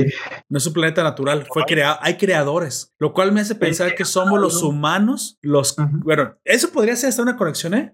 Pero se parece o otra raza ancestral la que crea Cybertron y crea a los a los Sí. uh, Autobots y Decepticones. Que me Dime, di cuenta es dime, dime. eh, diciendo porque dijiste lo de Optimus Prime. Es que no, no mucha gente sabe que ese no es un nombre. Optimus ¿Cómo? no es un nombre, es un Optimus Prime, es un título. ¿Es supuesto? El, ajá. Sí, El sí, nombre sí, parece, es ¿eh? El nombre original es Orion Parts. Oh, ahí lo tienen. Cuánta, cuánta cultura. Lo cual es curioso porque precisamente este nuevo Optimus Prime pues hereda poderes del anterior Optimus Prime porque Por eso también está, ¿cómo se llama? Ma- eh, Maximus o, o ¿cómo se llama el otro? Somig. Prime. Mm, algo así, eh, eh, pero también tiene un Prime y también está Sentinel Prime, son títulos que se dan, Oh. son títulos como nobiliarios. Pero, eh, Ultra Magnus, Ultra Magnus es un Prime también, Bueno, ese. Eh, Eso yo no lo recuerdo porque en los, en los Beast Wars no aparecen, pero lo que sí recuerdo es que al final cuando desbalancean la Tierra, aparecen los creadores y dicen, güey, ustedes, ustedes destruyeron un experimento de hace miles de años, o sea, vinieron a contaminar otro planeta, no, no los creamos para eso, son seres imperfectos. Sí. Y, y es cuando regresan a Cybertron a repoblar Cybertron, Y es cuando Con las, con las se da- formas bestiales. se dan cuenta que Cybertron es un, es un ente en sí mismo, es un planeta vivo. y la chispa de. Cybertron le da la misión a, a Optimus de, de corregir Sí. la falla en las máquinas, que es no, No, tener un poco de es- alma, un poco de or- orgánico en ella, en ellos. Eh, ya, ya, yo también investigué después de eso y me di cuenta por qué me confundí, güey. Porque eh, hubo una adaptación que se llama Transformers Prime, así tal cual, en la que los Predacons son un ente aparte, güey. Yo me confundí por eso. Oh, ok.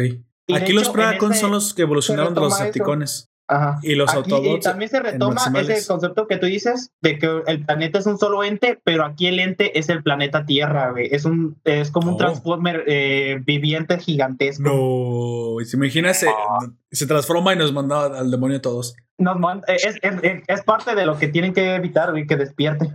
se despierta, bosteza y nos morimos de la chingada. pues manda a todos a la verga. Bueno. El, planeta despierta, encendido y listo para el servicio. Ready to roll it out. A ver quién cacha esa.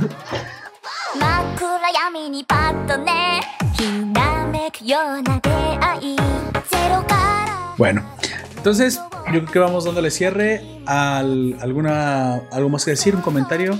Amigos, algo que quieran decirle a nuestra audiencia antes de dejarlos. No, yo creo que no, yo con eso. Simón. También, ya saben, así en el siguiente sábado nos vemos en otro, ya sea reseña de cómics, noticiero, noticiero de la nación, a ver qué quiere hacer Don Comics, ya, ya me dirá. A ver qué pasa. También vamos a ver, mira, eh, aprovecho para decir un anuncio, creo que vamos a empezar a, a sortear, supongo, eh, Extracast Temas. a la, a la- ya saben que lo pueden adquirir en el Patreon en el o en el- la página pero también con nos el gusta dinero necesario, Con el pero dinero necesario. vamos a dar, los vamos a incentivar. exactamente Por por más 5 dólares por un tema pero también me gustaría y de gusto en serio eh, rolarles la oportunidad de que puedan eh, hacer uno. Lo vamos a sortear cada uno cada mes. Vamos a ver si hacemos uno o más porque también el tiempo apremia. Al menos uno cada mes. Eh, a ver el, me- el mecanismo a ver cómo se me ocurre. Lo voy a hacer ahí en el, en el foro. Tal vez una votación tal vez algo. No no lo sé todavía. Para que ustedes también puedan participar y si son los afortunados ganadores pues ya puedan elegir el tema que quieran Sí. pues es tema ahí sí literalmente es si quieren tema que hablemos de abierto. lo que ustedes quieran, de, de, sa- de salsa picante, de Siempre y cuando esté en nuestro que conocimiento o que se pueda investigar, porque pues, no, há- háblame del asesinato de, de los eh, de Kennedy, los papeles que tiene la CIA, no, pues no, no me puedo ir a meter a la CIA, obviamente. Bueno, sí puedo hacer eso, pero no voy a, no voy a sobrevivir. Pero no regresaríamos para Te traería una teoría de la conspiración, eso sería lo más, lo más normal. Así que bueno, eh, se los dejo dicho eso. Bueno, vamos a... Es que los estamos obligando, ¿verdad? Como siempre, les recomiendo que visiten nuestra página web. Ahí podrán encontrar todo nuestro contenido, los directos, los podcasts, el blog de la Nación, alguna- em, con reseñas escritas, eh, algunas gameplays que también estaremos subiendo, el acceso a- al contenido de los amigos de la Nación los también. jueves. También aquí podrás apoyarnos moneta- monetariamente y recibirás la posibilidad de elegir el tema para un extracast, un podcast a tu gusto, con el tema abierto que tú vas a elegir, como ya lo comenté. Síguenos también en Patreon, ahí también puedes donar y también estaré subiendo los capítulos en, en, una, eh, en una forma de publicación en los que tú los puedes descargar también de ahí, también se puede. También funciona como Spotify, pero en, en forma de descarga, curioso, siempre y cuando los abras al, al público. Obviamente estoy abriendo los que son gratuitos, los abro, ahí, los abro ahí. Y también te recomiendo que nos sigas en nuestras redes sociales para que no te pierdas en ningún momento las publicaciones que hacemos de cuando vamos a comenzar los podcasts. De todos modos, el horario se está volviendo más, más y más estandarizado. Sábados y domingos vamos a estar a las 6 y 5 de la tarde respectivamente. Lo- casi todos los fines de semana. Los, eh, los temas y los horarios son constantes y los estaremos posteando en los grupos y en la página. Eh, De todos modos, te, te avisaremos cuando vamos a iniciar y también Los cuando jueves. publicamos el formato podcast durante la semana, lunes, martes, miércoles, los primeros días de la semana estarán siendo publicados. El pasado, como ya dije, tuve un problema con la, con la, con la computadora y perdí, perdí el podcast, así que lo tuve que reeditar, por eso salió un poquito más tarde. Una disculpa por eso a nuestros oyentes, pero bueno, ese tipo de cosas suceden. Y que no se pierdan los directos de los jueves. Ah, obviamente, yo, eso es en los audios y en los jueves estaremos haciendo directos gameplays en la página de Facebook de la Nación, aquí con Dead Wolf. Dicho eso, por favor, amigos, despídanse. Oye, tú primero. Bueno. buenas, no- buenas, para nosotros noches, para ustedes en lo que estén, tarde, día, nos vemos. Este, yo fui a Aoyak y tal vez siga siendo Aoyak porque va- va- vamos a jugar tal vez. hoy. Exactamente. Tú, Wolf. Ujú. Ok. Tú también. Bueno, me despido. Buenos días, buenas noches y buenas tardes por si no lo escuchan. Así es. Yo, yo fui Deathwolf. Ahí nos vemos al- para la próxima. Para finalizar, eh, estaría de lujo que se unieran a la comunidad de Telegram. Estaré dejando los vínculos en la descripción. Ahí tenemos también eh, conversaciones un poco más directas. Es lo más nuevo que hemos abierto y pues bueno, parece que está funcionando bastante bien. Déjanos tu opinión en los comentarios en la descripción de Facebook, de Evox, de YouTube, donde sea que encuentres estos audios que siempre los mencionaremos durante el directo y los podrás escuchar posteriormente en el formato podcast. Donde caiga. Eso fue todo por ahora. Gracias por escucharnos. Gracias a los que estuvieron aquí con nosotros al pie del cañón. Gracias a Juan García, a Legush, Deadwolf, um, José Luis, mm, mm, mm, a Jack Beer que también estuvo y a todos los oyentes que estuvieron acompañándonos a lo largo de este directo. Nosotros fuimos Nación Poperto y te recuerdo que nos puedes escuchar en Evox, iTunes, Anchor, YouTube y Spotify. Hasta la próxima. Y nos puedes descargar de Ares. ¿Qué, qué? No, de, Patreon, de Patreon. Nos puedes descargar de Patreon. ¿Cómo se llama eso? ¿Cazar? ¿Te imaginas? Bajaron como 20 virus. Y dos testigos de Jehová. Se cuida. Y unos testigos de Jehová. Hasta la, hasta la vista, baby Jesus.